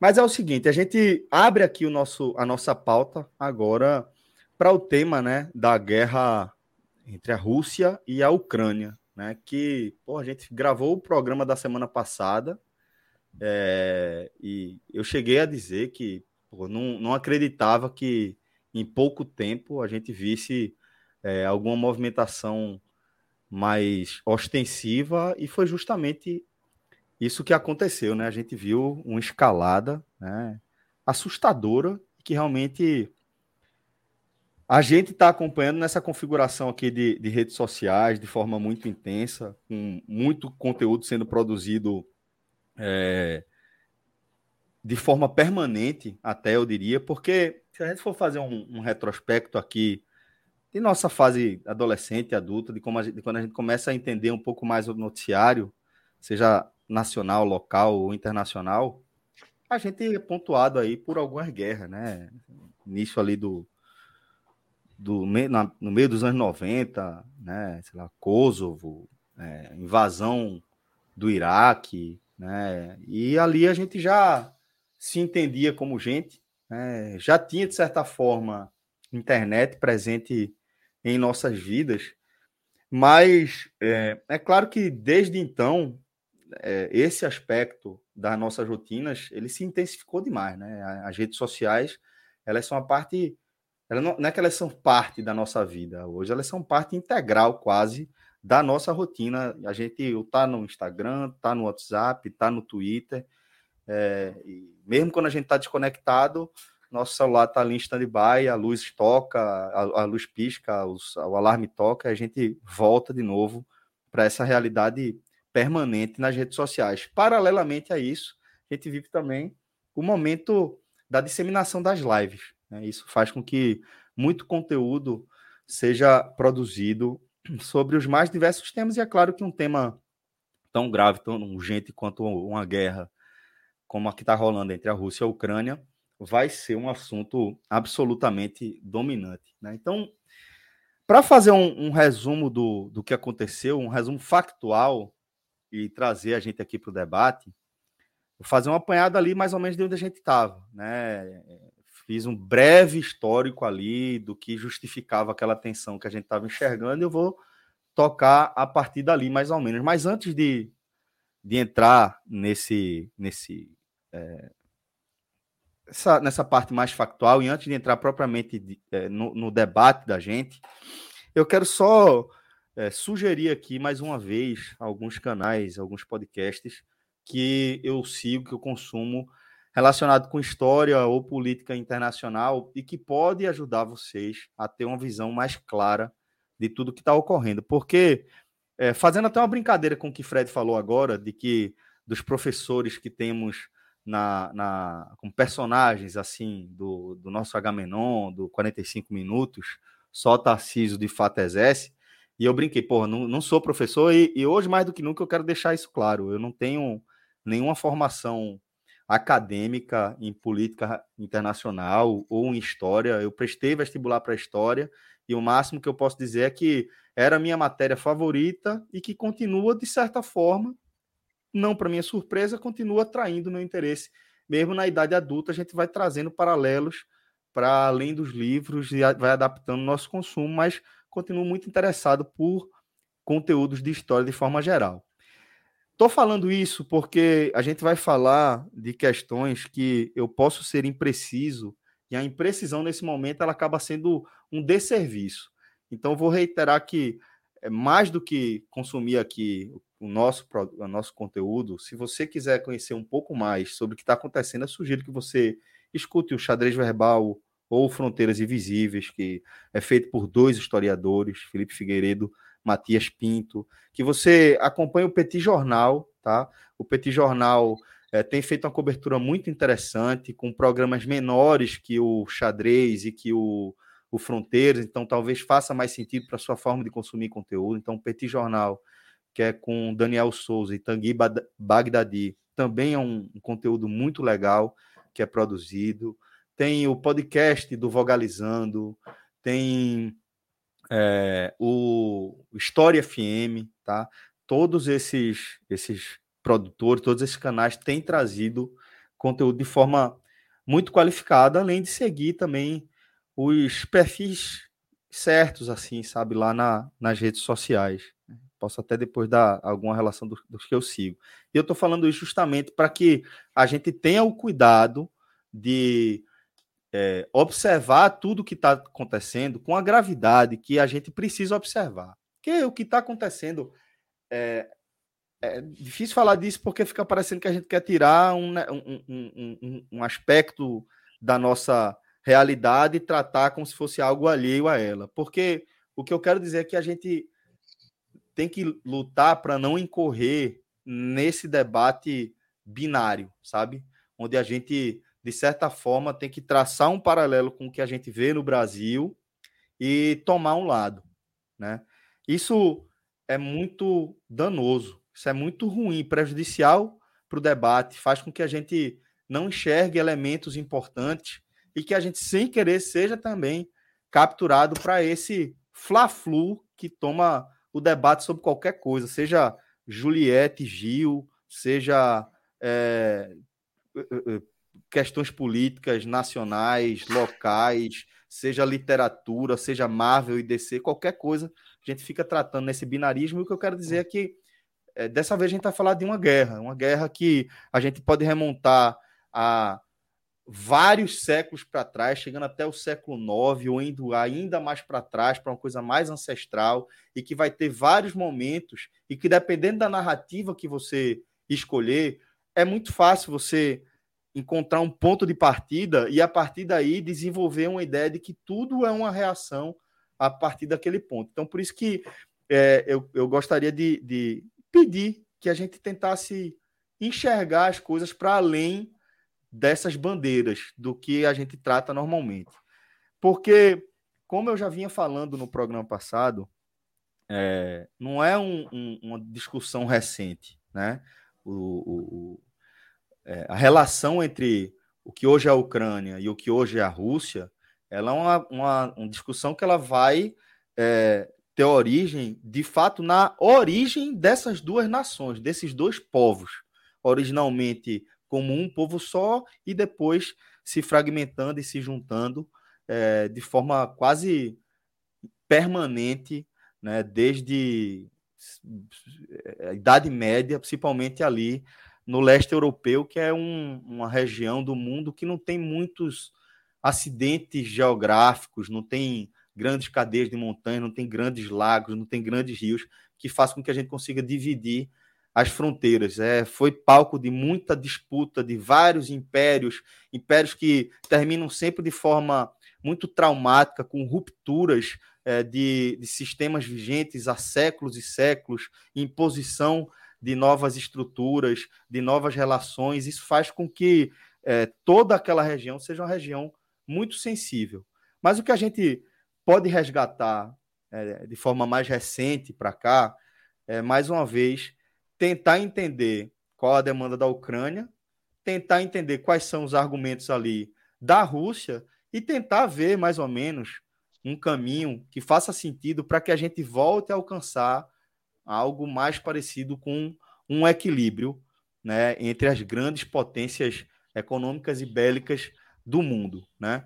Porque é, é claro que no período ali entre o, pós-guerra, o pós-segunda guerra e aquele elemento da Guerra Fria, é um momento de muita tensão global, com é, dois polos é, se destacando cada vez mais, até um momento em que a Guerra Fria ela vai é, se encerrar ali com o fim da União Soviética. E o próprio fim da União Soviética ele é também parte desses processos traumáticos e é, pouco claros que a gente vai observar. A gente vai ver nações voltando a surgir, a gente vai ver é, estados, é, federações que faziam sentido do ponto de vista de uma, de uma União Soviética virando um Estado integralmente e que gera algumas contradições.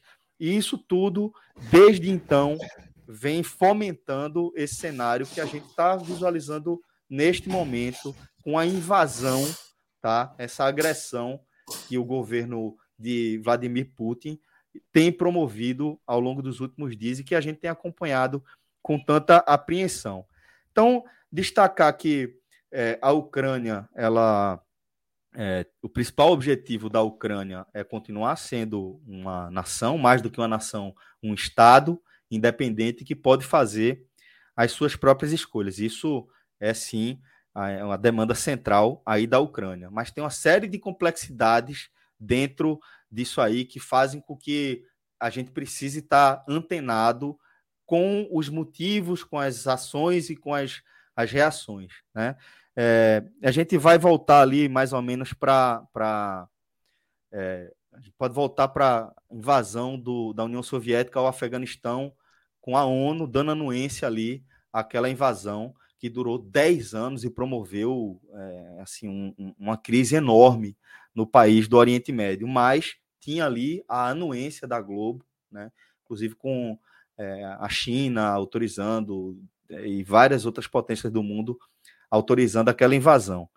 E depois a gente vai ver um evento que eu acho que esse é importante de a gente entender, porque isso é um, um, um argumento que Putin ele usa reiteradamente, né, é, em sua em sua retórica, que é a guerra do Kosovo. Né? Ali na guerra do Kosovo, quando uma minoria albanesa que habitava uma região da Sérvia vai começar a lutar por sua independência, a gente vai ver um apoio do Ocidente, da própria OTAN, à é, liberdade ali e as demandas da população do Kosovo. No que Putin ali já apontava como algo que poderia abrir precedentes perigosos, né? Mas ali a gente ainda via uma Rússia muito enfraquecida pela reta final da União Soviética e pelos, pelo, até pelos próprios anos 90. Mas ainda uma potência nuclear, desde ali já a maior potência nuclear do mundo e até e continua sendo a maior potência nuclear do mundo. Então é por isso que é preciso ter muita atenção às movimentações da Rússia. Tem um segundo momento que esse sim eu considero é, a, o grande fator de desequilíbrio dos nossos tempos mais contemporâneos, que é a invasão dos Estados Unidos ao Iraque, né? Uma invasão que ela contrariou a proibição da ONU. Houve um veto da ONU em relação àquela invasão e mesmo assim os Estados Unidos, como única potência ali, uma potência é, econômica e bélica incomparável com qualquer outro rival global ali, simplesmente tratorou, foi para cima e, a, e desde então a gente tem lidado com vários reflexos dessa invasão. A partir daí, a gente vai ver uma Rússia crescendo no cenário econômico, se reforçando é, geopoliticamente, a ponto de a gente ver o apoio da Rússia de Putin às regiões separatistas da Geórgia, ali em 2008,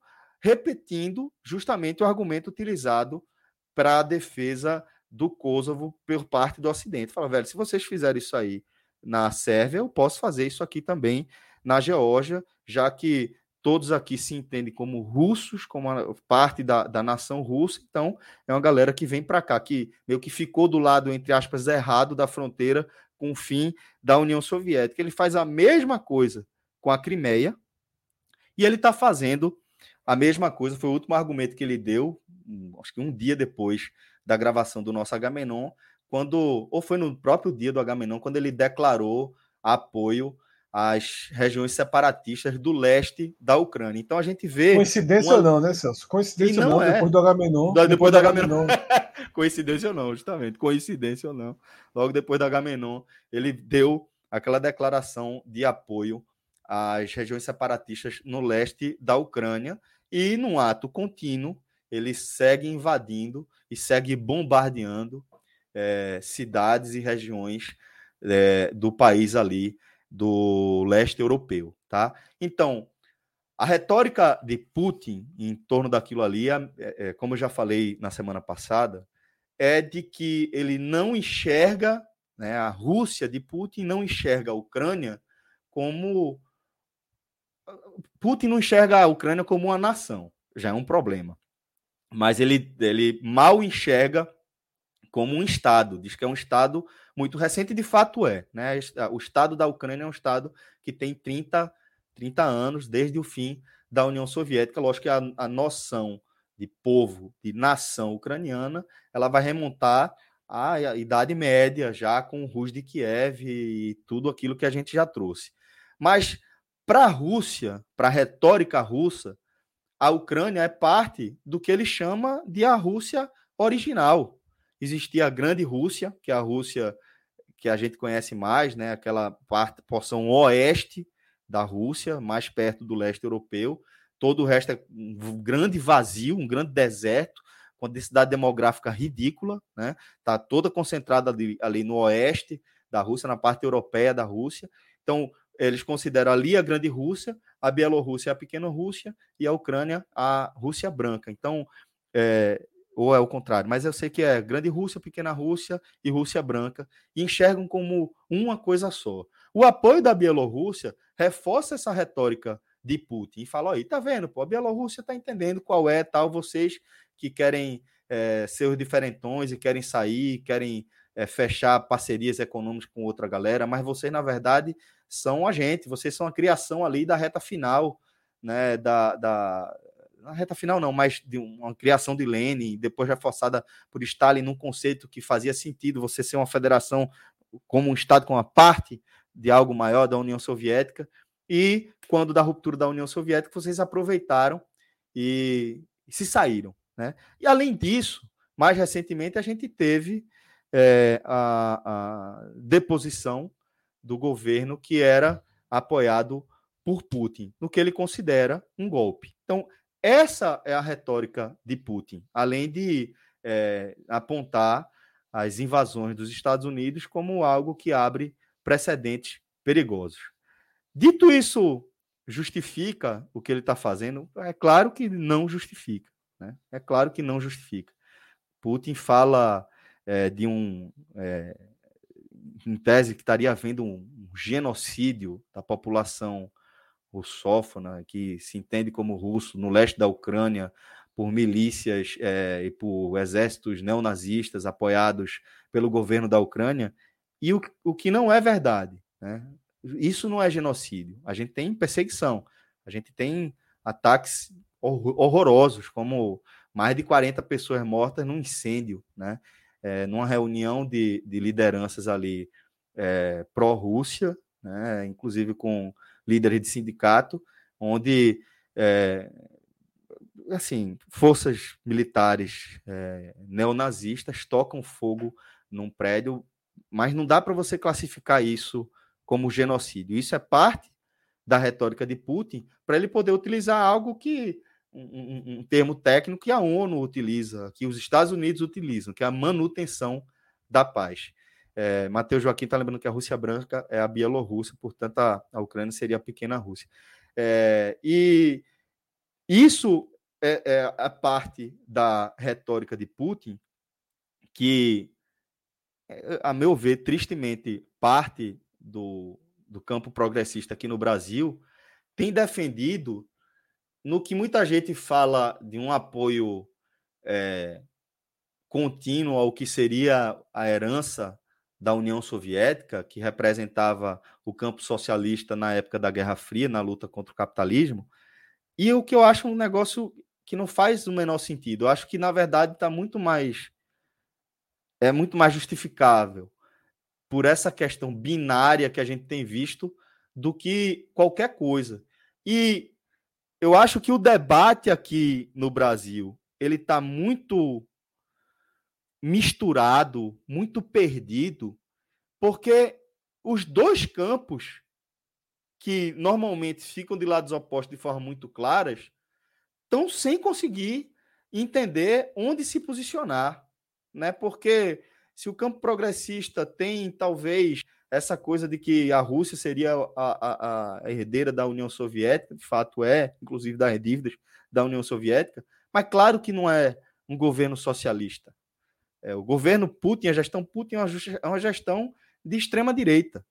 Putin é o maior patrocinador dos governos de extrema direita do mundo. Né? Ele tá para os governos totalitários de extrema direita, como a Arábia Saudita tá para é, os grupos terroristas. Viabiliza, né? Ele viabiliza.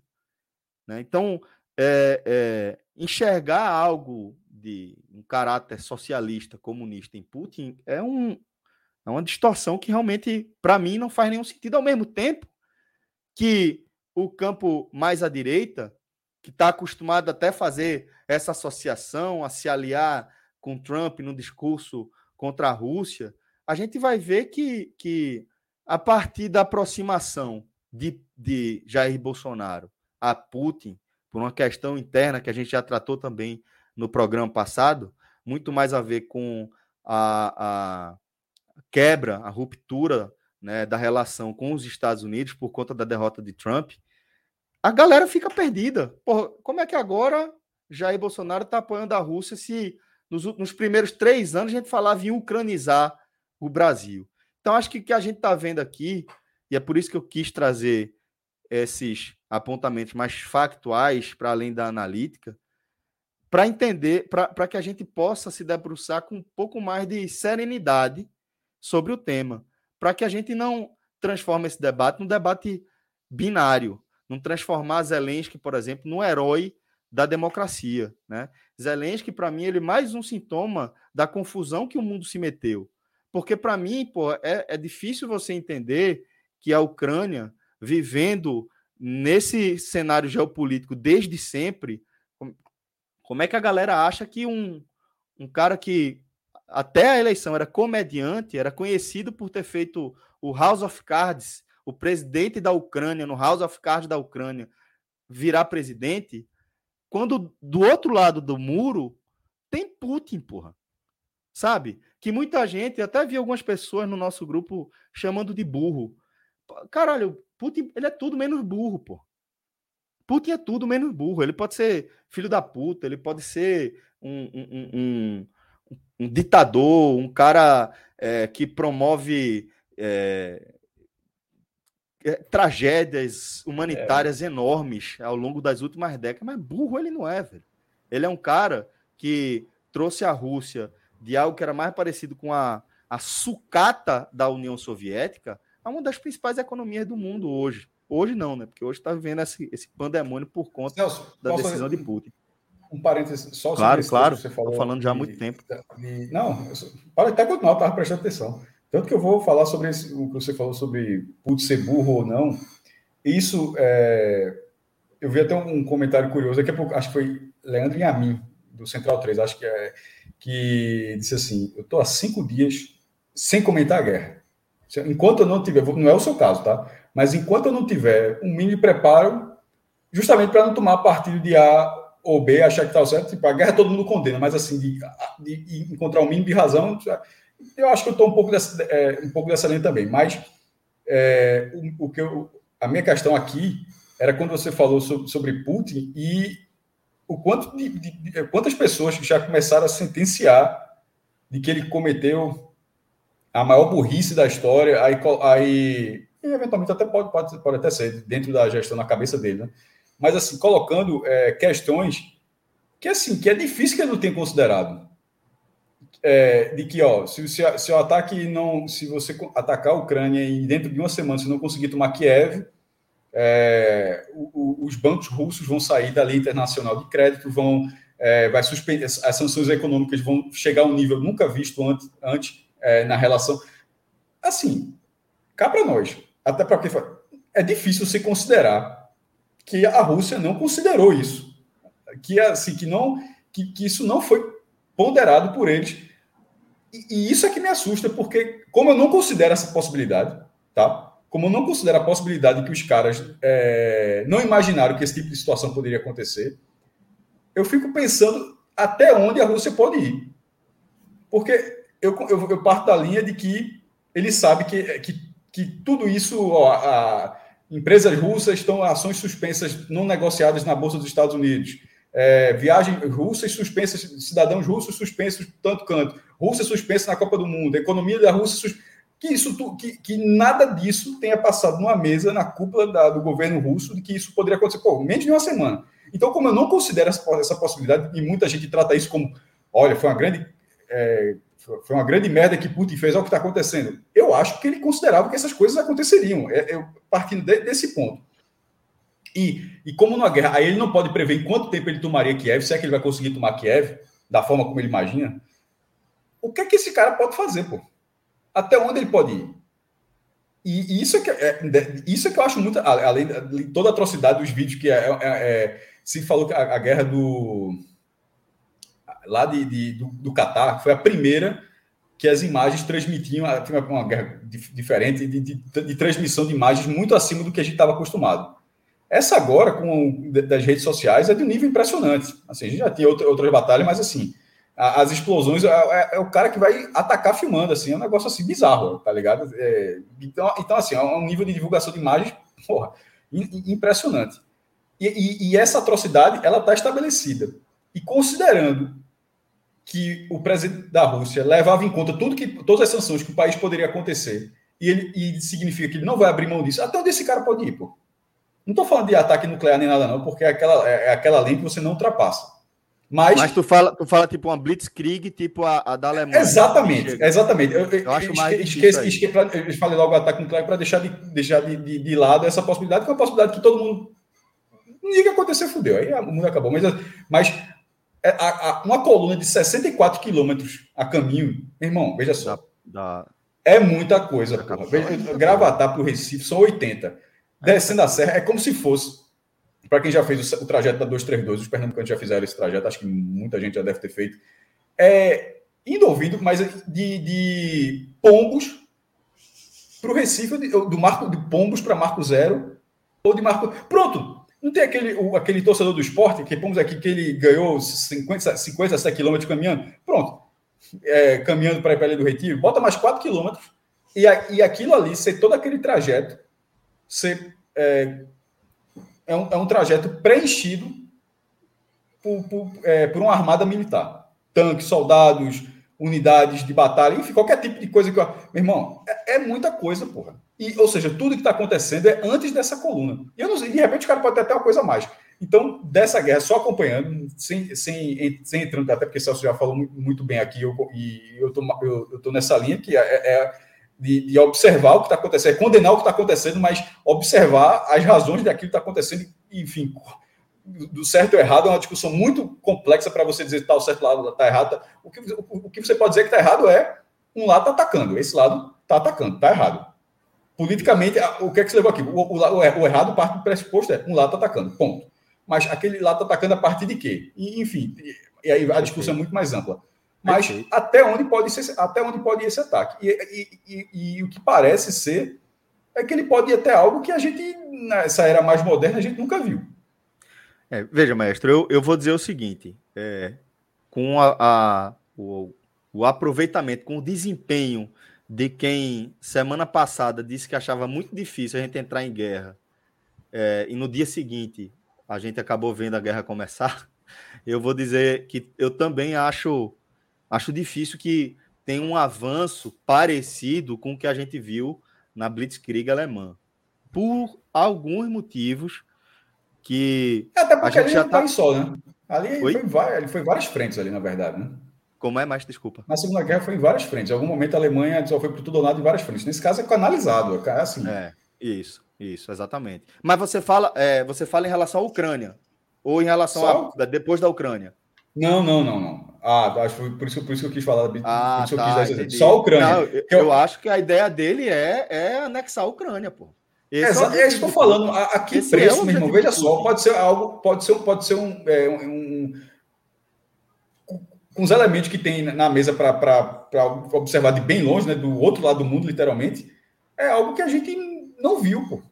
Isso, que, não se, é. que, não, que não se vê há, há, décadas e décadas e décadas. Já, já, pô, os caras já, já anexaram muita coisa, tá? Assim, não faz nem muito tempo a, a, a da, a Rússia vive anexando.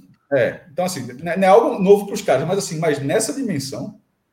É porque é, aí eu é... acho que entra muito, né, Celso, a questão é seguinte: uma coisa quando aconteceram guerras, né, da Segunda Guerra para cá, mas todas as guerras, até mesmo com incentivo de Estados Unidos, como essa própria também. Rússia. A questão é quando a Rússia, quando a Rússia está fazendo isso para um país. Que aí é aquela coisa, é praticamente a Rússia querer comprar a briga com o mundo. E isso. é a Rússia, entendeu? Isso. Não é, não isso é um... vale da forma como é observado, Minhoca. Ontem não é o Iraque, Nacional... não é um país que já, já teve várias, várias questões quanto ao mundo, mas do poderio militar da Rússia, aí já se torna preocupante, como disse o Cássio. Até Minhoca, que ponto... É, no Jornal Nacional... Só para concluir. Até que ponto o Putin simplesmente não vai querer ouvir ninguém e vai ter que ser do jeito dele. E a ponto de não ter negociação com nada, entendeu? a ponto dele extrapolar e querer uma guerra mesmo, com quem quer que seja. Quem quer que se meter na frente dele, ele, ele for ao extremo, entendeu? Aí é o objetivo seja só anexar para a humanidade. É, o Jornal Nacional de, da segunda-feira, ele é, trouxe uh, um ponto alto da Guerra Fria, né, que foi a, a, a questão dos mísseis. instalados em, em Cuba, não, que iam ser instalados em Cuba, mas é algo que sempre passa muito a paisana ali daquilo ali.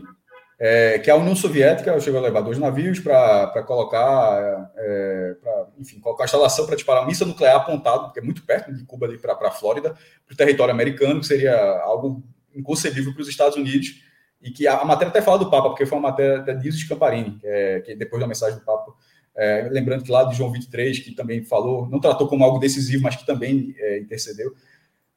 Mas aí a matéria, quase no final, ela lembra que no acordo aí foi feito, foi tirado naquele o seguinte: a, a União Soviética recuou, desistiu de, de instalar uma base de mísseis na, em Cuba e os Estados Unidos retiraram o, as suas duas bases de mísseis da Itália e da Turquia. Então veja só como a história, curiosamente, ela, ela, ela porra, a própria matéria deixa claro que a instalação soviética ali já era uma resposta a uma instalação Isso. americana. E como é que a instalação é contada? A instalação Perfeito. é contada nos Estados Unidos, está dormindo, aí acorda, opa, tem mísseis Perfeito. nucleares aponta, apontados para a gente. Porra, não é dessa a história, isso já, tá, isso já é metade da história. Você Agora, escolher, e, é você escolher um, um, recorte que lhe favorece. É, exatamente. Assim, assim como dizer de, o porquê dos Estados Unidos colocaram a, a, também já pode ter sido uma resposta a outra coisa. Eu não estou também dizendo que o início da história é os Estados Unidos é. levando uma, uma, base de mísseis para a é. Itália e para a Turquia, voltada para a alguns quilômetros de, de, Moscou. Aquilo já poderia ser uma resposta a outra coisa. Só que a parte da Soviética sempre é contada. Acho que basicamente todo mundo estudou, estudou leu, é dizer, ó, tá assim, ou filmes documentários, onde começa. Ó, vai ter a União Soviética está colocando esse míssil nuclear para os Estados Unidos. Ponto. E é. isso, já tá, isso já isso já estava muito na frente dessa, da, da, do que era a Guerra Fria ali muito na frente. É. E no final recuou todo mundo. Mas a própria Isso. matéria do Jornal Nacional deixa claro ali na reta final dela de que, porra. Exato. Poderia, é porque assim, sabe. Alguém poderia ter dado um passo à frente e gerado né, toda a é. situação pior. É porque esse passo especificamente, esse passo é, é um passo que normalmente quem estuda política internacional acha que é um passo que não se dá, porque é o, é o botão do fim do mundo. É, né? exatamente. É o botão do fim do mundo. E, e a questão do botão do fim do mundo é que você sabe que se você apertar, você está apertando para você. Entendeu? Não existe um ataque nuclear não respondido hoje. Não existe. Onde tem base nuclear, tem uma série de, de, de é, equipamentos de projeção do poder que também vão projetar um ataque nuclear contra quem proferir, é, fizer o primeiro disparo. Então, o botão do fim do mundo é o botão do fim do mundo. Então é, é um passo difícil de você imaginar. Aí parece muito mais Putin trucando, né? Quando ele fala é, quem apoiar não sei o que vai ser uma resposta jamais vista. Como os Estados Unidos é, subiram o sarrafo da gente para a bomba nuclear, lançando o único ataque nuclear da história nas cidades de Hiroshima e Nagasaki, é, a gente só a gente imagina que algo que a, a, humanidade nunca viu, seja uma bomba nuclear mais potente, mais poderosa que aquela. Não tem nada menor que aquilo que possa ser considerado. Peraí, é, muito mais. Veja só. Tipo, 10 anos depois já tinha 20 vezes mais potente. É, negócio, a, escalada foi gigantesca. Isso, isso. Então, assim, é, a gente, a gente é, precisa, precisa ter até essa cautela também na hora de achar que a gente vai ter uma guerra nuclear. Se tiver, acabou. Porque se tiver, é o que eu estou dizendo, acabou. Né? Eu não acho que a gente vai chegar é, nessa, nessa dimensão. Agora, é dentro dessa, dessa, dessa perspectiva de a gente analisar as coisas com cautela, é, por exemplo, ali, certo, onde é, palco de disputa do, do, Pacto de Varsóvia com a, a, a, assinatura da Organização do Tratado do Atlântico Norte, é, sempre foi uma região muito crítica, né? uma região onde as tensões são permanentes. E a gente vê que, historicamente, países como Polônia, como Bulgária, sempre tiveram sob é, é, é, influência principal, majoritária, da Rússia barra União Soviética. Nessa movimentação de agora, o que é que já aconteceu? A Polônia já encomendou, não sei, algumas dezenas, não sei se 40 caças daquele é, que nesse momento é um dos, dos top dos Estados Unidos, que é aquele caça invisível, M3, alguma coisa. Né? Encomendou, é, fez uma compra na casa de dezenas de bilhões de dólares, não sei se 40 ou 60, me deu um branco aqui, é, mas na casa de dezenas de bilhões de dólares da frota que os Estados Unidos está querendo substituir para comprar os seus novos, para fabricar os seus novos aviões para trocar toda a sua frota, fabricar não, mas para trocar a sua própria frota. Então, o que é que a gente está vendo aqui? Né? A gente está vendo, mais uma vez, os países onde os povos, onde os territórios vão ser palco, vão ser vítimas dessas atrocidades, estão alimentando os cofres dos países que estão fazendo a pressão econômica para que exista isso. Porque a Suécia vende, a França vai vender, a Inglaterra vai vender, os Estados Unidos vai vender armamento, munição, equipamento, carro de combate, artilharia antiaérea, é satélite para lá.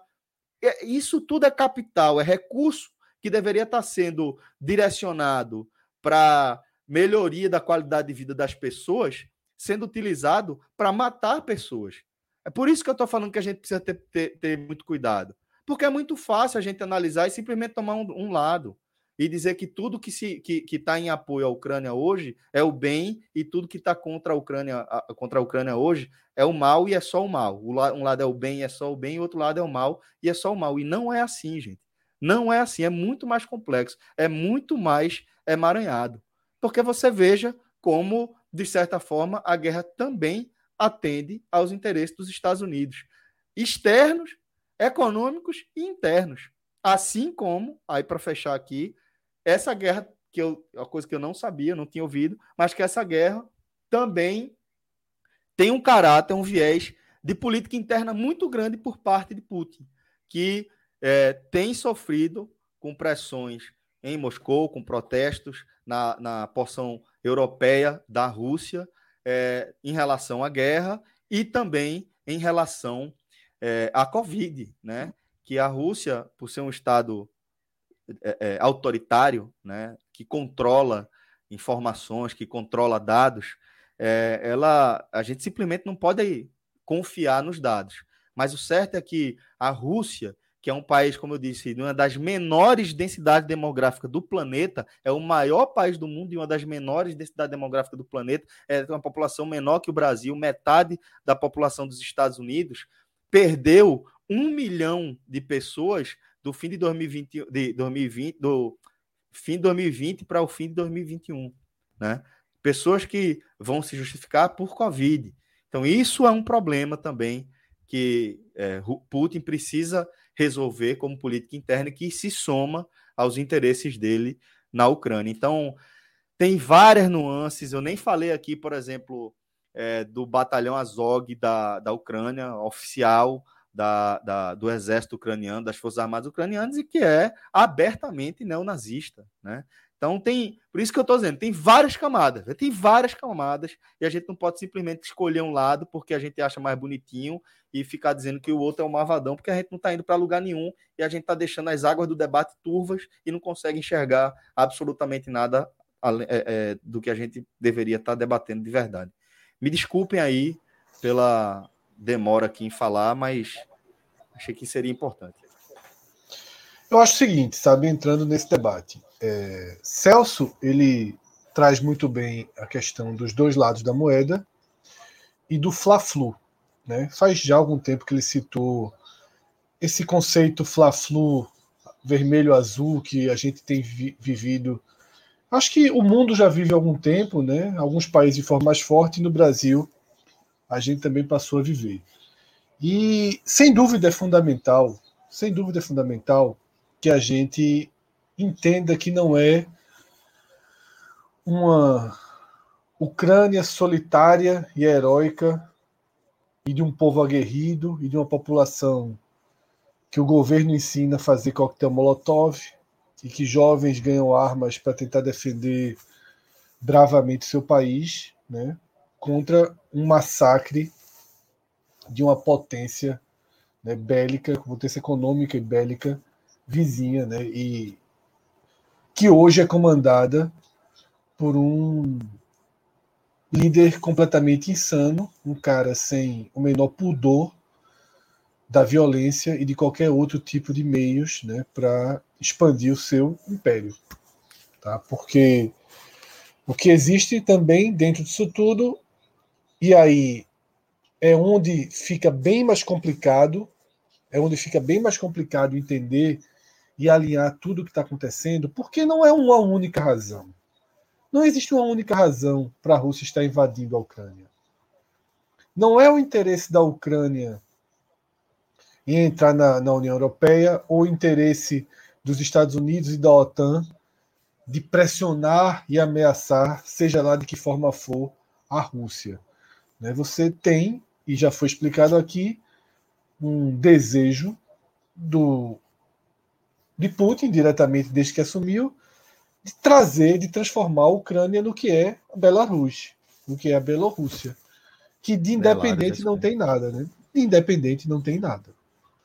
Não existe nada de independente na Bielorrússia. Talvez jogar, jogar uma Copa do Mundo, participar de uma Olimpíada, pronto. Porque nada mais é do que um país inteiramente a serviço da Rússia, e não é porque deixou as tropas russas atravessarem. Ele é assim para tudo, tá? Inclusive, Celso, quando eu tive lá, para você fazer uma viagem de Moscou ou de São Petersburgo, não lembro de onde eu fiz o voo, para chegar na Ucrânia, você faz a, a, a, a me fugiu o nome, a, fronteira, né? A, a Polícia Escala, Federal ali. Né? Ah, Não, alfândega. A, a alfândega na Bielorrússia. A Bielorrússia é um posto da Rússia. Para voltar a mesma coisa, o avião para na Bielorrússia, você faz a sua entrada no país via Bielorrússia, né? Então, não existe uma ligação direta, né, de Kiev com Moscou e, e a Bielorrússia é usada dessa forma. Então, é, eu acho que é fundamental, e aí tem muita gente que está conseguindo, Celso, quebrar essa, nessa narrativa da heróica inocente né, e, e massacrada a Ucrânia, né? E é uma vítima, tá? É uma vítima, ela é. Sim, sim, seja, de, seja de quem for, seja claro de quem é for, ela é vítima, mas é uma claro. vítima, mas de ser a Rússia esmagando a Ucrânia, a Ucrânia. Essa, essa narrativa, de fato, ela é um pouco construída. A mídia tem um papel, a mídia hegemônica tem um papel forte nessa construção dessa narrativa, por N fatores, por interesses, por desconhecimento, por vender mais, porque dor, lágrima e uma história heróica vende mais. Você conta uma história de guerra muito melhor se você tem algo mais cinematográfico de um vilão e de um mocinho. É muito complexo né, contar a história de uma guerra com tantos com tantas derivações e com tantos ângulos como essa invasão da Rússia na Ucrânia. Então, assim, Celso, estabelecendo isso que já foi colocado aqui no Agamenon por você, acho que Minhoca e Cássio, quando entraram, também foram nesse sentido, e eu acho que ninguém discorda tá, do peso da OTAN, do peso dos Estados Unidos para a elevação máxima da tensão Rússia-Ucrânia. Colocado isso na mesa, a gente não pode deixar que aconteça o oposto. Porque aí você passa do ponto. E a gente também tem visto isso. Parte de pessoas, de pensadores, né, de historiadores, eles têm ido além de pontuar esses dois lados da moeda para colocar como ponto primordial da equação todo o interesse e todo o jogo político dos Estados Unidos e da OTAN na Ucrânia como o fator determinante, o fator que gera com que civis sejam mortos. E aí a gente está indo invertendo a história. A gente está reescrevendo o que está acontecendo. Porque, queira ou não, existe um homem, existe um líder que determina o ataque.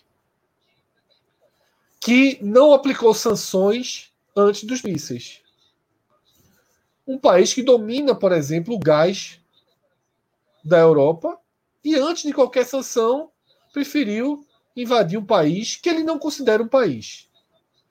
Então, é fundamental não deixar que pontuar o cenário histórico signifique minimizar Vladimir Putin e sua guerra particular. Porque se isso acontece, você realmente está invertendo valores, inclusive princípios básicos humanos. E que é quem manda matar. Vladimir Putin é um assassino. Sim. Um assassino. Assim como os Estados Unidos. Todos os presidentes e... dos Estados Unidos desde Exatamente. a Segunda Guerra Mundial. Todos. Que declaram, todos. que declaram e que apertam e que assinam e que dão comando para você invadir um país. Tá? É, claro que em um ou outro caso extremo, dentro de uma enorme guerra civil ou de algo que. Não precisaria. Eu acho que interferência externa é algo sempre muito perigoso. Um país né, interferir no confronto de outro. Mas aqui nesse caso a gente tem que pelo menos entender que não tem que não tinha uma guerra em curso, né? Então é fundamental estabelecer, porque eu cheguei a ter algumas conversas no Twitter e a ler algumas coisas em que me pedem assim, pô, esqueça Putin, não vamos, não vamos conversar. Eu acho que Putin não é o elemento para a gente debater essa história. Como assim Putin não é o elemento para a gente debater essa história? Como assim a gente tem que estudar toda a história que rege Ucrânia e Rússia e desconsiderar Putin. Como é que desconsidera Putin? Não há como. Não há como. O perfil de Putin ele é decisivo para o que está acontecendo. Tanto quanto a OTAN. Só que ele tem o, ele apertou o botão. Importante citar esse perfil de Putin que já foi trazido aqui. Putin, nesse momento, ele gera, e aí trazendo um pouco para a visão brasileira de política e do mundo, uma tela azul, né? um tilt. Um Fla-Flu que Celso citou, que os torcedores não sabem quem é Fla e quem é Flu. Imagina um jogo, os dois entraram de branco. Os dois entraram com uniforme 2. A, a, tela azul, ela, a tela azul tá muito óbvia. Essa foi muito curioso, assim, é, porque juntou dos dois lados uma parte que entendeu que. Meu irmão, assim. Os dois lados, no caso, petistas e bolsonaristas, assim, a, a, a parte mais da esquerda, para melhor dizendo, e todo mundo achando a mesma coisa, tanto a favor da Rússia quanto a favor da Ucrânia. Assim, um, foi uma coisa muito diferente de acompanhar nas redes. É, é isso. É um isso, isso, gera o quê? Isso gera o quê? Confusão entre eles mesmos. Assim, bolsonaristas discordando e gente da esquerda discordando também. É o Fla-Flu, o Maracanã lotado e os dois times entraram de branco. E aí o torcedor não consegue saber quem é Fla e quem é Flu. Porque, por exemplo, a gente tem um cara. Embora as torcidas estejam divididas. Um lado tá é, rubro-negro e o lado tricolor. Por exemplo, é, a gente tem aqui Éder Bandeira comentando há muito tempo e ele é um defensor de Putin. Eu não faço a menor ideia se ele é bolsonarista ou se ele é um cara de esquerda. Eu desconfio que ele seja de esquerda. Mas a forma com que ele elogia Putin me parece que ele é um bolsonarista, um cara mais de extrema direita. Porque ele vê um, um, um né, grandes virtudes de Putin, que para mim são virtudes de um governo autoritário, de um governo fascista, de um cara que anda de braços dados com Orbán e de que sabe usar Bolsonaro muito bem e que queria Trump presidente dos Estados Unidos. Elegeu. Né, e que elegeu Trump presidente dos Estados Unidos. Então, é uma, uma, um, grande, um grande conflito até de posicionamento histórico. tá? De posicionamento. É muito difícil o que a gente está vivendo.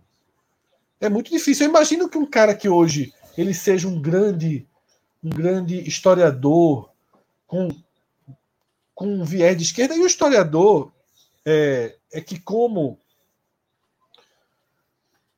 o historiador, ele, ele até para se dedicar dessa forma, sabe, um cara que dedica a vida a isso, ele tem uma paixão muito grande. E existe algum momento, existe algum momento, cara tem paixão pela história, paixão para se dedicar, e existe algum momento que essa paixão acaba interferindo. Porque de fato a gente é muito difícil, assim como no futebol, tá? Assim como jornalistas fazem isso sempre. No jornalismo é comum a sua paixão, a sua visão interferir é, é, em parte da sua narrativa, da sua leitura. Eu acho que isso também o historiador ele não é um, ele não é frio o suficiente para isso. Então são muitos anos, são muitos anos em que os Estados Unidos aperta o botão, em que os Estados Unidos invade, que os Estados Unidos mata e que os Estados Unidos oprime é, é povos. Dessa vez, os Estados Unidos está nesse jogo. Mas não foi ele que fez tudo isso. Então, não, não, não dá sequer para equilibrar na balança do que aconteceu até aqui. Do que poderia vir a acontecer, precisava vir a acontecer. Teve uma pergunta no Twitter que alguém né, fez uma. Não dá, uma dá para equilibrar, você fala em relação à situação da Ucrânia, né? A situação da Ucrânia. A, a porra, a gente está vendo prédios claro. civis, prédios civis levando mísseis, porra. É, eu acho porque, que inclusive... é porque quando você fala, quando você fala que não dá para comparar, aí tipo, os Estados Unidos já fizeram isso, míssil. Não, não dá para comparar e, hoje, obviamente. Entendeu o que eu tô querendo dizer? Não, é, isso... se você botar na balança, dos Estados Unidos pesa mais do que da Rússia. Isso, hoje sim, pô. De hoje todos sim. os tempos, sim. De todos os tempos, sim. sim. Mas no conflito da Ucrânia, é tanto que eu falei, dessa vez inverteu. E toda a história era: os Estados Unidos apertam o botão, os Estados Unidos atacam, os Estados Unidos matam, os Estados Unidos oprimem, os Estados Unidos tenta controlar. Dessa vez, quem quem está fazendo isso é a Rússia. E a gente não pode ignorar isso, pô. A gente não pode ser político com a morte dos outros. A gente não pode ser pensador e ser frio. É relativizar, com... né, Fred? É, não é com a né? nação, né? com a nação que está perdendo pessoas, perdendo liberdade, perdendo sua independência. Porque, é, é, porra, se você pensar assim, nós, nós brasileiros somos um povo muito quieto, né? Um povo muito de fazer o acordo e de procurar o mais fácil para solucionar. É, e isso é, uma, isso é uma, uma, eu não diria nem que isso é uma característica, eu diria que isso é uma virtude reconhecida da diplomacia brasileira. Tá? Isso é uma é. grande virtude, grande, enorme virtude. O povo brasileiro jamais faria o que o povo ucraniano está fazendo, né, de defender o país com armas e coisas ah, do mas tipo. Mas aí, não, aí é. a gente também não, não pode fazer esse paralelo, não. É, não, calma, eu só estou construindo o seguinte, porque às vezes isso usa no nosso, no nosso. em como a gente imagina solucionar o conflito. Porque qual é a forma mais fácil de solucionar o conflito? É o que querendo dizer, bicho, vê só. Peraí, pô. É melhor a gente ficar aqui com a Rússia. É melhor ficar.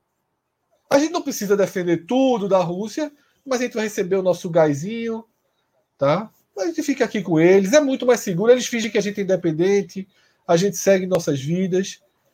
É muito mais pacífico para a Ucrânia dar as costas à, à, à comunidade europeia, dar as costas à OTAN. A OTAN não devia nem existir, só para deixar claro, tá? Muito bem. A OTAN existir em, 2000, em 2022 não, não faz parte, mas vou tratar como comunidade europeia, porque, detalhe, Agora é a OTAN. Mas em 2013, 2014, Putin fez tudo que pôde, direto e indiretamente, para não deixar que acontecesse a assinatura de entrada da Ucrânia na, na, na comunidade europeia. Então, assim, de fato, é muito mais seguro para a Ucrânia dizer assim, ó, esquece o Ocidente, esquece a comunidade europeia e você aqui, a, uma, a Bielorrússia 2. Vou lá para as três Rússias, elas voltam a existir. Eu jogo meu, minha Copa do Mundo de amarelo, tá? Eu jogo meus times, jogam as Champions. Eu tenho voto ali e pronto. Eu tenho uma bandeira. Mas é, isso aqui é Bielorrússia. Bielorrússia não é nada, pô. Não existe nenhuma independência, nenhuma liberdade e nenhum, em nenhum ponto que a Bielorrússia tenha dizer assim: eu posso fazer algo diferente do que Putin queira. A Bielorrússia ela é refém. Como Estado é, né? De refém de Vladimir Putin. E a Ucrânia, a melhor forma da Ucrânia cuidar do seu povo hoje, de que mais pessoas sobrevivam, de que mais crianças possam ir para o colégio, de que mais famílias possam é, é, é, se desenvolver, crescer em paz, infelizmente, é ceder e virar refém desse ditador. Ou aprendiz ditador, quase ditador, ditador esse autocrata. Pô, é é. Então, assim, porra, é, é, daqui do Brasil eu digo isso. Mas aí onde eu estou falando da frieza e da forma muito brasileira de resolver confrontos, né? Porra, se eu tô lá, é. se eu tô lá. É porque pra gente eu... é muito difícil, é isso que eu tô dizendo. A gente é muito difícil, pô, entender, né? Porque é, a gente tem um, um país que é um país continental, de dimensões continentais, a gente faz fronteiras com muitos países, mas a gente é muito maior economicamente, em tamanho de população, que os nossos vizinhos. E uma parte significativa é, da, das nossas fronteiras é só com o Oceano Atlântico, né? Então a gente tem dificuldade de, de entender o que é ser ucraniano. A gente não consegue Total, entender é. o que é ser sérvio. A gente não sabe o que é fazer parte de uma ex-república é, Iugoslava. A gente não tem essa ideia. A gente não, não conhece o que é ser europeu e, e ser um, um, um, povo que vive em guerra e vive em disputa desde que se entende por gente. Né? É diferente. É muito diferente fazer esse paralelo. É. Estados Unidos mesmo. A política dos Estados Unidos está extremamente favorecido. Olha as fronteiras dos Estados Unidos. Quatro fronteiras. Vou esquecer a Rússia e o Alasca lá, que eu até já comentei. As fronteiras da, dos Estados Unidos é Canadá, México, Oceano Atlântico, para vocês, no caso aqui, estão vendo Pacífico, Oceano Pacífico e Oceano Atlântico. É, essa, essas são as fronteiras dos Estados Unidos. Os Estados Unidos não tem guerra no quintal de casa. Os Estados Unidos fazem guerra na, no Oriente Médio, no leste europeu, na África. É, é, aí que os Estados Unidos vão fazer guerra na América Latina. É ali que eles vão, vão apoiar a confusão. E isso é, faz com que a gente tenha uma. Como os Estados Unidos são a nossa referência geopolítica, a nossa referência muitas vezes cultural, é inegável, né? A, a gente não consegue muitas vezes fazer isso. a nossa projeção para o lado de lá, estar não no, dá, não dá. do outro lado dessa. Então é isso, dessa... Celso. Se Fred vira presidente da Ucrânia, ele dizer, Putin, meu nego velho, fecha aqui, é teu essa porra, mas deixa meu povo em paz e vamos embora. É, mas porra, é deixa só, eu só, ô, ô, Fred. eu só pensaria, eu só pensaria, Celso, é, na paz, na paz imediata, né? Só que quanto é. de história, quanto de vontade, porque detalhe, a Ucrânia sequer tem uma unidade. Isso é importante não, trazer aqui. Não Kiev, tem, não tem. Kiev é completamente diferente dos povos que se declaram, que de, tentam declarar independência. E talvez esse seja um caminho para o futuro, tá? Talvez seja repartir ainda mais a Ucrânia. Talvez esse seja um caminho, porque Kiev ela é completamente diferente de cidades mais próximas e vizinhas da Rússia. É muito difícil, é muito difícil, exatamente. Pô, é porque as cidades perfeito. próximas e vizinhas da Rússia, elas querem São ser russas. Rússia. São Rússia. Elas a Crimeia, a Crimeia foi é. plebiscito, deu 90 e tanto por cento a favor da anexação, pô. Elas Como é que você explica russas, isso? É. Como é que você explica isso pro cara de Kiev?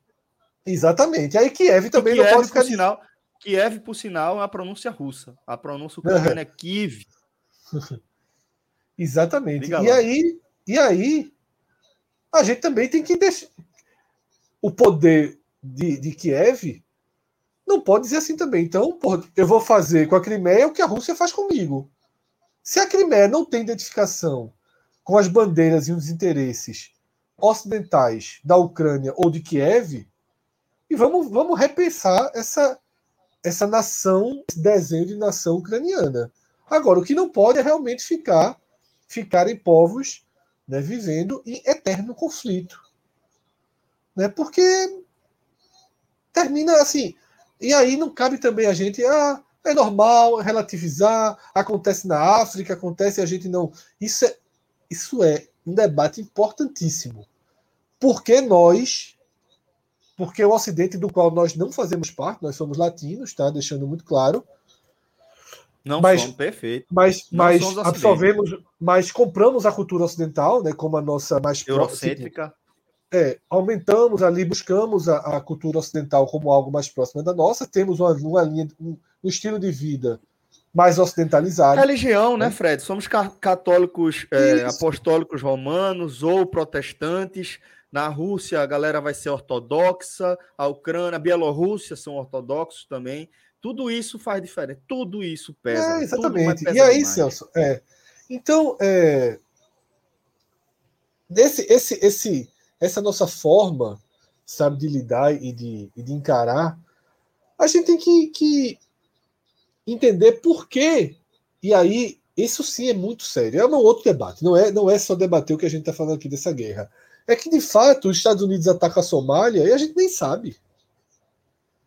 Né? Isso, a, gente isso. Não, a gente não coloca bandeirinha no Twitter, na rede social, por países africanos que são bombardeados, que têm mortes, tem, tem atentados. Tem um meme, tem um meme aí rodando que eu acho muito interessante. Da, do, que é o mapa do mundo, a né? comoção. Né? É, é, a galera e a, é. a, capacidade de se comover, né? Agora, Celso, essa é uma outra história, tá? Isso é um outro Agamenon. A gente não pode entrar é. aqui hoje, mas. É, outro vai de, é outro Agamenon. É, vai de, de, de dependência, no caso latino, tá? Nós no Brasil. De dependência jornalística. De dependência mesmo jornalística, de de redes de distribuição, né, de agências de notícia. Sim. Assim como aqui no Recife a gente tem uma, uma, uma dependência jornalística, a gente não conseguiria sair para fazer uma cobertura. É, é, vamos supor, acontece uma, uma.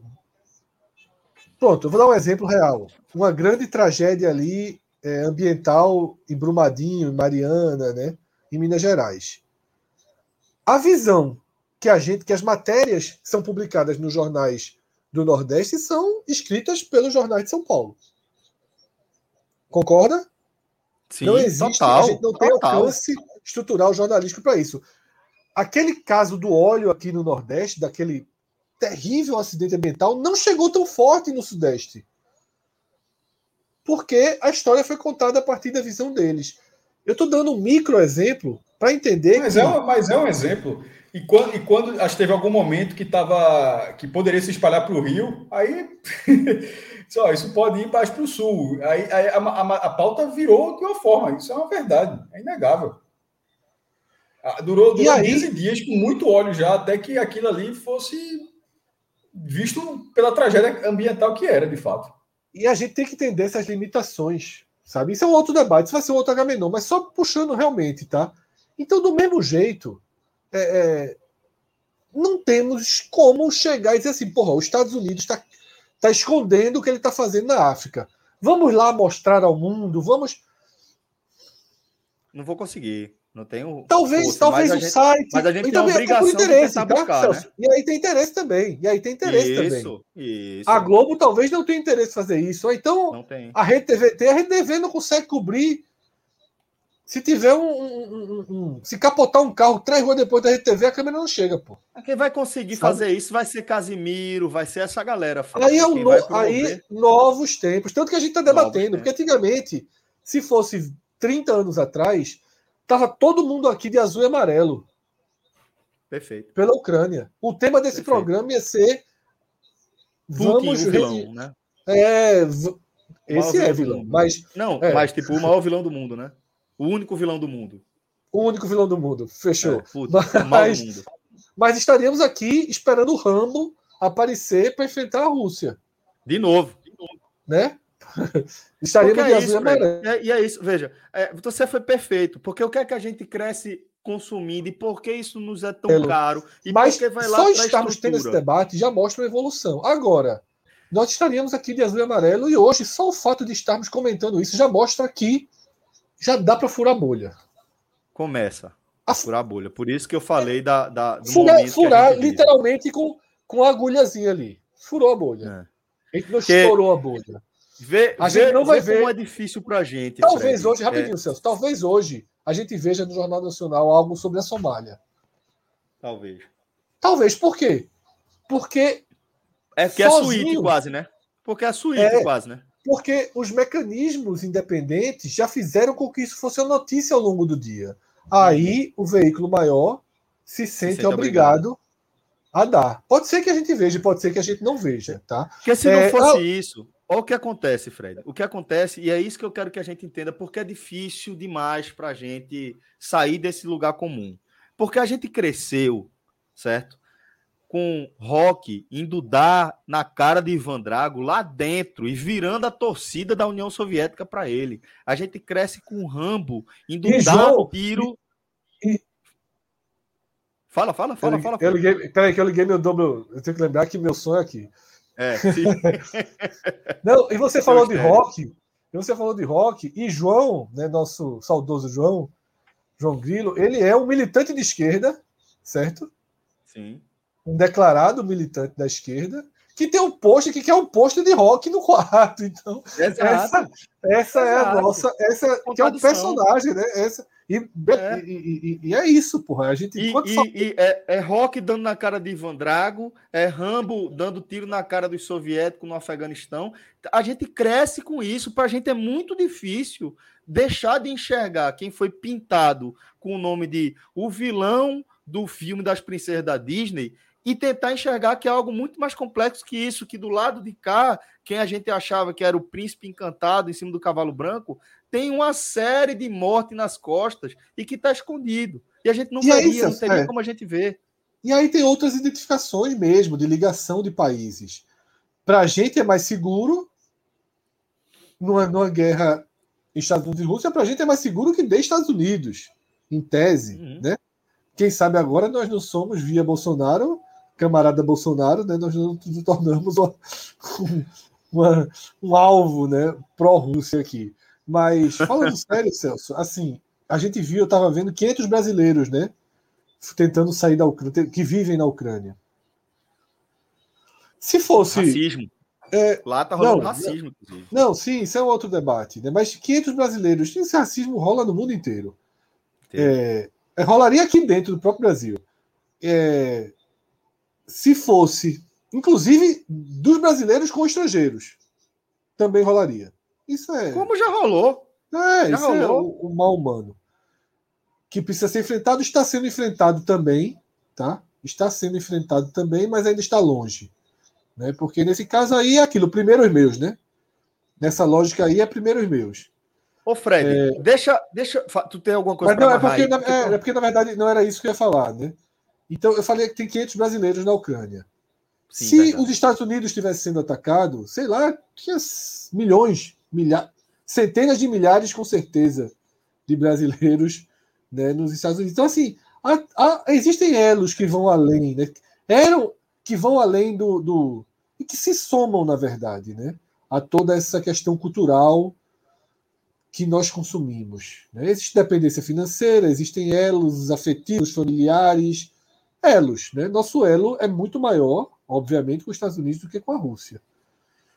Só que a gente tem que entender que são elos absolutamente frágeis e que, na verdade, em nada nós temos que nos faça ser ter um lado da história. É, não faz, não faz porque não, não existe por que ter, ter um lado nessa história, tá?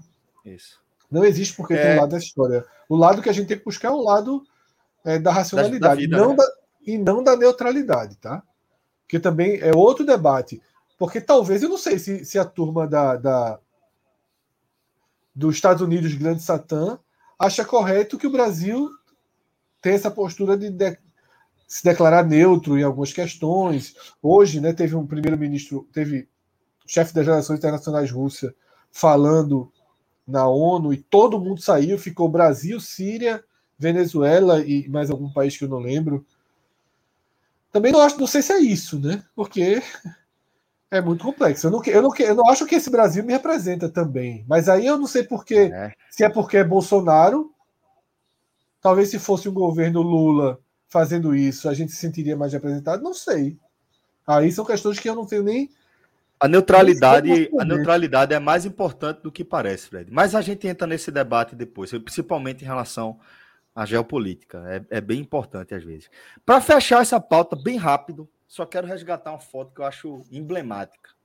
para gente, a gente ver no momento. Essa foto aí é de 2006 ou é 2007, em Sochi. É, e aí a gente vê a, a, dívida, a diva de muita gente aí, Angela Merkel, né, a ex-primeira-ministra da Alemanha. Foi ligada, é... né? Não, não foi só, né? Não, eu vou, vou falar. Não, calma, tu tá por fora, Fred. Eu vou contar a história dessa foto, você vai entender melhor. Olha a cara de Putin. Ele tá olhando para quem nessa foto? Tu consegue escrever aí na tua conexão? Olhando pro cachorro, né? Ele tá olhando para eh, Merkel, porque esse cachorro é de Putin. Angela Merkel, ela tem pavor a cachorro, ela tem pânico de cachorro. E ela foi se encontrar com Putin e Putin levou a labradora dele aí. Não foi ao contrário, né? É, ele botou e ele está analisando o comportamento de Merkel aí.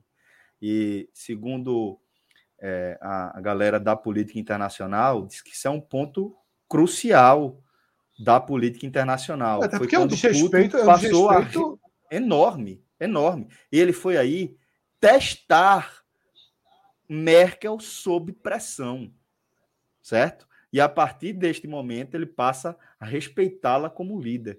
E não por coincidência, que a minha opinião não é um fato, mas enxergo não como coincidência que Putin tenha crescido assim, virado brabão, depois que a única líder europeia capaz de barrar as suas é, empreitadas autoritárias e expansionistas é, declarou é, a sua aposentadoria da vida pública. O que, para mim, depõe contra ela, tá?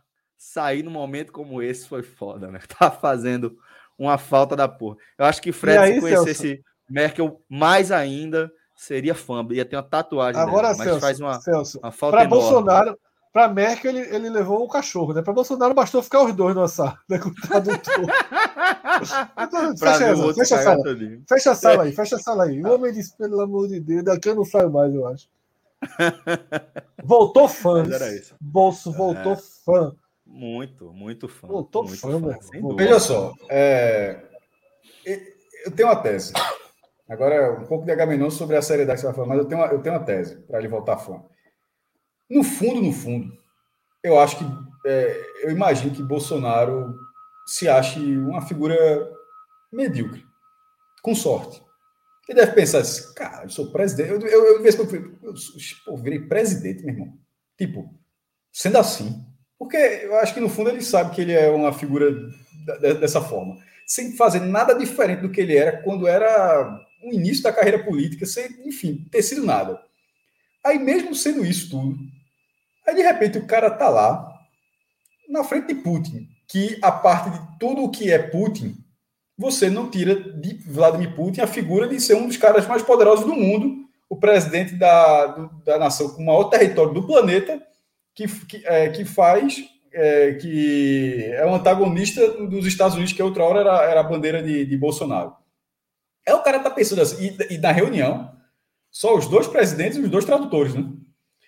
Aí o cara, eu acho que em algum momento ele pensou: tô fazendo o que aqui, meu irmão? Assim.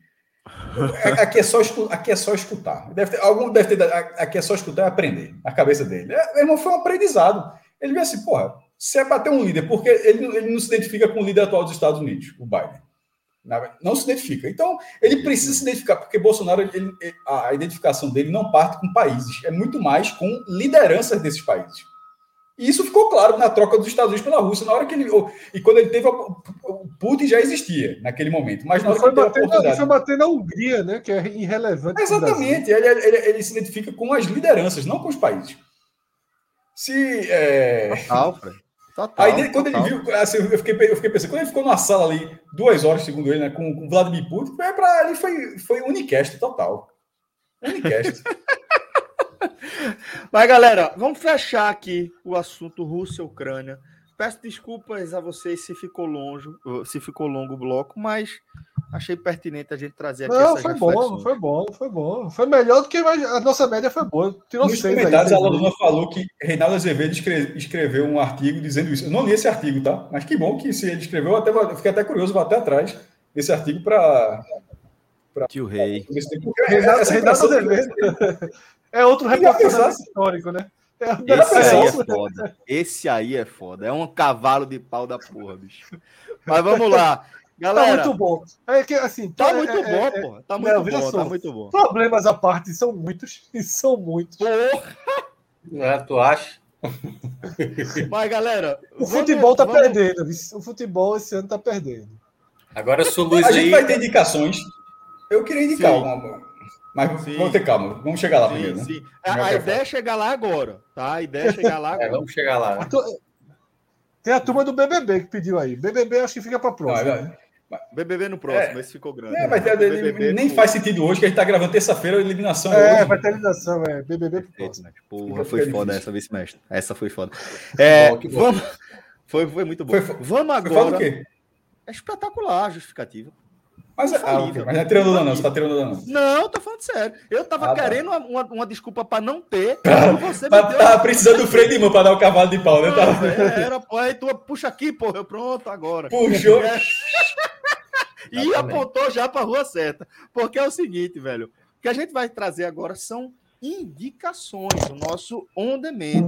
Maestro, por favor, palavra com você, jovem. Eu tenho uma. Eu acho que Minhoca já assistiu também. É, assistindo, vendo, aliás. Assistindo ainda.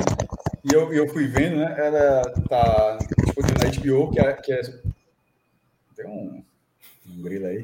Terremoto, é a. a... Brincando, é, o, é, grandão, é, é, o grandão, é o grandão. É o grandão fazendo. Foi mal, foi mal, porque é Succession. Escureceu pela primeira vez, né? Aí eu não eu tinha que acender a luz. Não, não sei, bro. É Succession, que ela, ela, é uma série muito curiosa. Assim, a premissa dela, para quem não conhece, é a seguinte: é, o dono de um conglomerado bilionário, mas assim, não é bilionário de um bilhão, não. É tipo é bilionário... Roberto Marinho, né? É um Roberto é, Marinho. Não, Roberto Marinho é liso, é isso que eu tô falando. Não é bilhão de um é bilhão de dólares, é, é, bilhão de 80, 70. É, em até algum momento você até fica em dúvida, em algum momento você consegue de, de, de, identificar quantos bilhões ele tem. Mas assim, o que eu posso dizer é que é uma escala de um dinheiro que a gente não vê. É, dono de muita coisa. É dono, é cara. Que essas figuras existem, né? E é, é, um, é, um, é um senhor de 80 anos que tem quatro filhos e, e esse senhor de 80 anos ainda é o CEO da, da, da empresa, é uma empresa que já está na Bolsa de Valores, tem ações, né? tem, ela, ela tem ações, mas ele é ele tem a maior parte das ações, então ele comanda a empresa. E como, é, apesar de ser inglês o nome da série, mas acho que é a, a, ela, ela vê quem vai, quem vai assumir a empresa. E aí a empresa vai nisso. Mas o que eu posso dizer é o seguinte: ela tem a produção da HBO, que é uma produção extra classe, nas últimas séries são sempre excelentes. Chernobyl, para mim, é uma obra de arte. É, a gente está falando aqui de. para pegar um ganchozinho, né? Estava falando aqui de Ucrânia, de Ucrânia a Chernobyl. Opa, estão escutando? Isso é porque é da acasalamento desses bichos aí. É, tudo nervoso, tudo aí procurando banheiro, procurando banheiro em motel. O. o...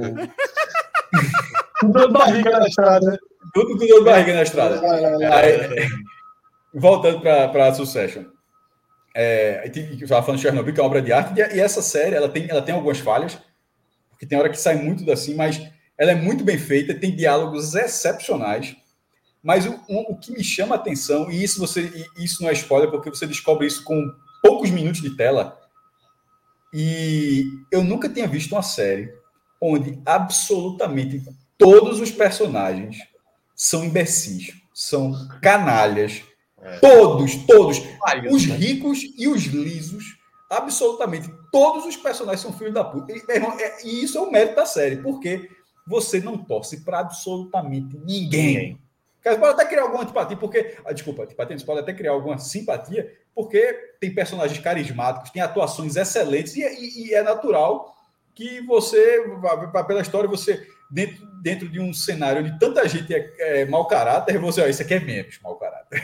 assim, mas assim, o, o, mas eu acho que é, que é meu irmão, é, ela tá ganhando um bocado de prêmio por aí, mas ela é, é muito boa. Muito, ela é muito, é muito diferente de, de tudo que eu já tinha visto assim por esse aspecto da, da, da dificuldade de torcer, porque é natural que você ou, ou se identifique. Se você se identificar com algum personagem, você tem um problema. Tem um problema. Procure não se. Porque, meu irmão, você tem um problema de. de, de você não se identifica.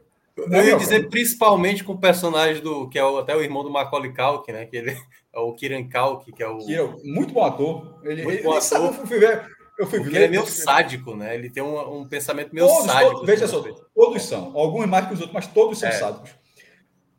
Uma coisa que desde o começo eu fiquei prestando atenção, e isso não diz na série, foi só uma percepção, então acho que isso pode falar. Ela tem três temporadas. Se teve antes, eu fui vendo, eu fui vendo com, um ritmo menor, né? mas fui, fui vendo. Se teve antes, eu, eu não consegui identificar. Mas eles não dizem obrigado para ninguém. Não sei se você já tem notado isso. Meu irmão, um cara abriu uma porta, a pessoa passa. A, é, vai o motorista abriu a porta, passa. O cara tem um cara que adora andar de moto, aí ele, é, mas ele não pode dirigir. E, aí ele vai na garupa da moto. O cara, na hora que o cara chega no lugar, ele desce. Não, não existe, meu irmão. Os caras não existe a palavra obrigado, não. E quando existe, é é aqui, é no nível econômico parelho. Isso. Se a pessoa for um pouco abaixo, é, ele, ele, não existe esse tratamento. E isso não está na série, isso está bem ali. Eu acho que é para você perceber mesmo. E o primeiro obrigado que eu fui notar é na, é, foi na terceira temporada. Os caras estão na Itália e tal, assim. Mas, assim, não, simplesmente não tem. O negócio é muito curioso. É, e, então é isso, velho. Eu acho que assista. Não, não, não se apega a personagem, não por morte, né? Não, não se apegar, tipo Game of Thrones, vai morrer todo mundo. É não se apegar por, porra, é, o cara, ele foi bonzinho agora. Não, meu irmão. É. Não, é, não é que, assim, porque. Tudo, é a maior parte... quantidade de filho da puta que eu já vi numa, numa série televisão na minha vida, meu Porque é, é basicamente você contando Billions é um pouco assim. assim. Como? Billions é um pouco assim também. Mas alguém se salva? Porque nessa série ninguém se salva. House of Cards também não, né? É, Billions eu acho que. House of Cards tinha. Eu lembro não. Billions, Billions, eu acho que ninguém se salva 100% não também. Mas talvez um ou outro personagem menor, né? Um personagem. É porque se eu, não, eu, não, eu não vi Billions. Billions é quase um cara tentando pegar o outro, né? Isso por conta de. É desvios. É, é um procurador, é um procurador. É, esse é o procurador e o bilionário. pessoas é. comprar os ativos da empresa, porque não é só é. os irmãos. É a, empresa, a empresa é assim uma escala. Velho, é... a, a escala de primeiro, como a produção da HBO faz você imaginar que a vida de um bilionário é daquela forma. Por isso que você isso. tem um mérito. Eu não faço a ideia de como seja a vida de um bilionário. Mas a, a produção dos caras fazem mostrar o que é, meu irmão, o que é ser bilionário. É, é não ter como eu falei, na cabeça dos caras, todo mundo, serve, todo mundo existe para servir eles. É, por isso que ele não fala obrigado, porque aquela pessoa está sendo na, na, na, cabeça deles, ela está ali para servir, para fazer aquilo. E nada, não existe nada que não tenha preço. É. Assim, nada, nada. Chega, uma, chega uma hora que tem coisas absurdas que não, não é possível, pô. Nada não episódio, tem preço, tudo tem preço. O primeiro episódio ele já retrata bem do que se trata, entendeu? Do que são essas pessoas. Quem é essa família, as pessoas que estão ao redor e o nível de. É quase como se não enxergasse realmente a vida humana mesmo assim. Era uma, é uma coisa muito. Eu não vou falar que não vou, não vou soltar spoiler da, da série. Mas tem um determinado momento do primeiro episódio que você fica assim, cara, como é que o ser humano é capaz de fazer isso com o outro que é menos, entendeu? E é, assim, é, é de uma. Minhoca, cara, é quando, é de... quando o pai o pai passa mal, passa o pai, com o seu de 80 anos, ele vai passar mal algumas vezes, né? Assim, é, é, cuidado e tal, saúde, ativo ainda. É, então, quando ele passa mal, em algum momento ele é hospitalizado, e, um, isso é em Nova York. É no principal hospital de Nova York, está sendo hospitalizado. Aí e tá tendo e tá, você vê que o quarto é enorme. Você já vê, não, não é não é um quartinho do UTI, não é a cama com com aquele com a cortina, você vê que o quarto é enorme. Aí tem o seguinte diálogo assim, porque estão preocupados com o pai, né? Que é, é o pai. Aí, aí fala para uma pessoa apontando para o médico. Ele sabe que ele está tratando. Como se fizesse diferença, porra. Como se, como tá ligado? Como se assim, o cara tá na cara, tá sendo, cara tá sendo tratado, está sendo medicado, como se independentemente do, do, quanto, a quantidade de dinheiro que aquela pessoa tem, como se o médico fosse, naquele momento, tratado de forma diferente. Aí, aí, aí a, a, segunda, a segunda fala é: quem é o melhor, melhor médico dessa cidade? Para chamar, para acordar, pra, pra, porque é, é, é, tudo dessa forma, não, nada existe preso. Mas é, deixa aqui, eu não comecei, comecei bem assim, tá ligado? Mas fui vendo, fui vendo. É, eu também foi o mesmo jeito comigo. Eu também eu falei, eu tava esperando exatamente isso, alguém me cativar na série, algum personagem. E aí você, Agora... você, você vai ficando cativado, Fred, da pela maneira como eles são é tão esdrúxulo você vê o, o, os personagens que passa a ser curioso, né? O personagem, do, o personagem do Tom, que é o, o, o um dos, dos genros, né? Que tá para casar com uma das filhas, é assim, é, é surreal, mas você vê ali uma personificação de uma pessoa muito rica que faz parte de uma família muito importante. E aí você vê a persona assim muito é quase caricato, um, mas é é, um diálogo. É, é, é, quase como se tivesse uma caricatura, mas assim não é bem uma caricatura, é, é real, entendeu? É, é como se fosse você é quase como se você se colocasse na realidade de, de pessoas desse tipo. E esse é o problema Mas... de se colocar na realidade. Porque você não consegue se colocar na realidade. Tem um diálogo é. que não faz a menor diferença na série, que é, que é um cara vai herdar uma outra figura lá, fica, tá muito feliz com isso, naturalmente. Ele vai herdar 5 milhões de dólares, certo?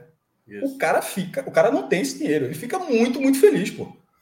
Quando ele conta, aí os caras olham para ele e falam: parabéns, você vai ser o rico mais pobre dos Estados Unidos.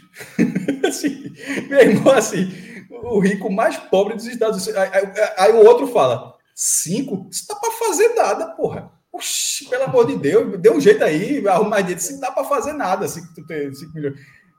É, é, nesse nível. Cássio, é. eu vou assistir. Deixa eu fechar só outro aqui. Tá apanhando. problema aí. Tá apanhando que nem. Tá apanhando o Doug. É, não tem como falar lá no mundo. Agora vai, agora vai, agora vai. Agora vai, vai 100%.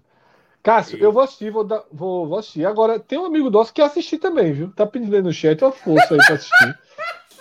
é o Venha Nós ao vosso rei. Não, a gente, tá, a, gente tá, a gente tá negociando isso, não? É, ESPN Brasil? Isso, venha nós. Fique, venha nós. Professor, professor. Só quer ver um sucessozinho. Professor, né? fique tranquilo, pelo amor de Deus. Oxi. Pelo amor de Deus. É, é tá, é, tá em casa. É, é, Ô, retado. Galera, vamos chegando aqui ao fim de mais um H menu. Ninguém tem indicação, ah, não? Não, veja só, eu tenho uma, mas eu vou deixar a Minhoca ver. Porque Minhoca Opa. é um bom debatedor de cinema, né? Que é o beco Ei, do pesadelo. Fred fala da maldade. Mas eu não vi, não. Não, não, vi, não. não, não tem maldade nenhuma, porra. Maldade Basta, nenhuma. Só porque a gente discordou. Só porque a gente discordou sobre. Qual é o nome do filme do Meteoro? Não olha para cima. Ele, ele, ele disse que. Ele, ele, por que, é que Melka fala? Melka disse que Fred. Você não tem muita capacidade, alguma coisa assim. Foi bom aquele. Sa foi, foi, foi algo tipo, sabe nada, Ape... fila da É, porra, apesar de você não ter uma capacidade muito grande em relação ao assunto, mas blá blá blá. blá, blá, blá. Não, mas Matei, ó, eu, vou, eu vou indicar um que até ganhou agora no prêmio do sindicato de melhor elenco, né? Que foi o, o Coda, que é o No Ritmo do Coração. Acho que Todo eu já mundo tá passando isso. É. Tem, só em cinema ou tem algum? Amazon, tem na Amazon, Amazon Prime. Amazon Prime. Amazon Opa, Prime. vou buscar. Eu já vi, eu já vi muita notícia. Vou tentar buscar esse filme. do Coração é, é, um dos filmes mais bonitos que assim dos últimos tempos. Assim, é, é uma história muito cativante e é assim tem umas cenas que eu fiquei apaixonado pela mensagem, é, sabe? As, cena, as cenas são muito boas. As cenas do, do pai, principalmente, são espetaculares. É, é muito boa. Ele ganhou, aliás, o ator coadjuvante nesse sindicato dos atores. Vou é o SAG. É, não. Hum? SAG, é SAG o nome do, do, do prêmio? É SAG, SAG, que é sindicato. SAG. É, é um, é um é, Copa Pernambuco. Se fosse né? eu, se fosse eu que jogasse esse SAG aqui. Não, porra, ia... colocando a sigla, porra. SAG. SAG Awards. É, SAG, SAG, porra. Ou seja, é, mas enfim, é uma espécie de Copa Pernambuco, né? Isso aí. É, isso aí, ó, no ritmo do coração. É. E o Minhoca, nas premiações. A história, a história desse filme, só para contextualizar, Minhoca. se não me engano, é um filme dinamarquês, enfim, é um filme escandinavo. E a versão ali, né? original né? Brasil, eram com atores não surdos.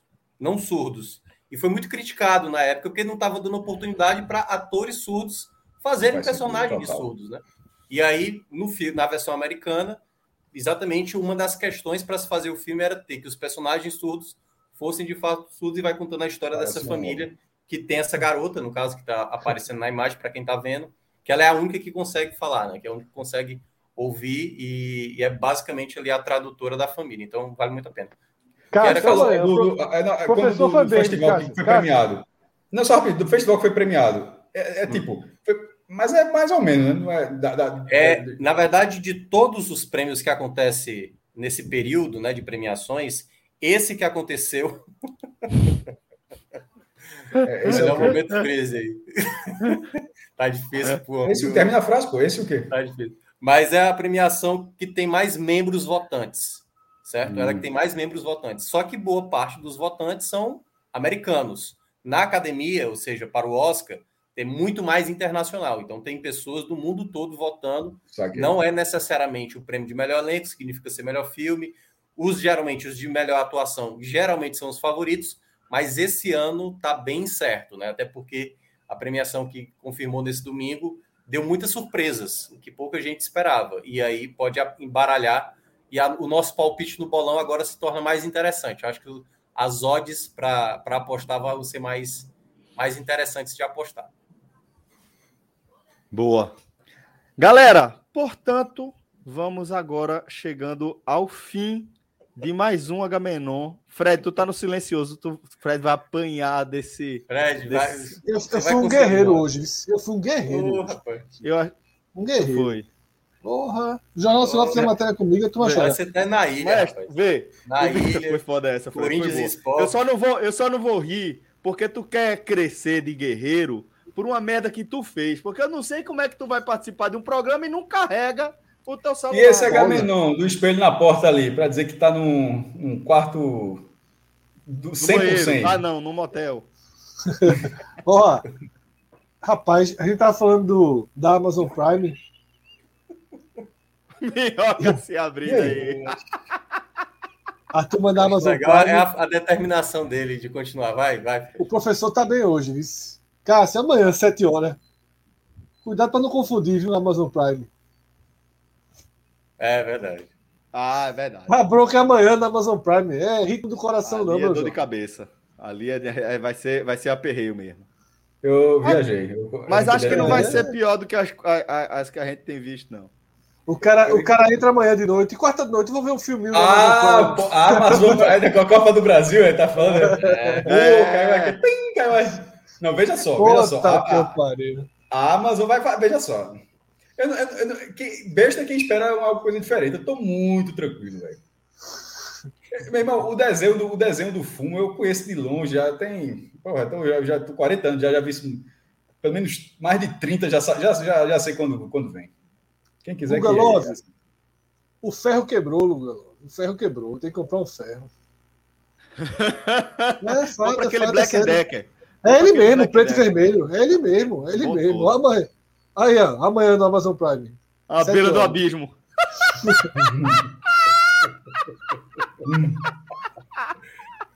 é Florentinha aí atrás, é?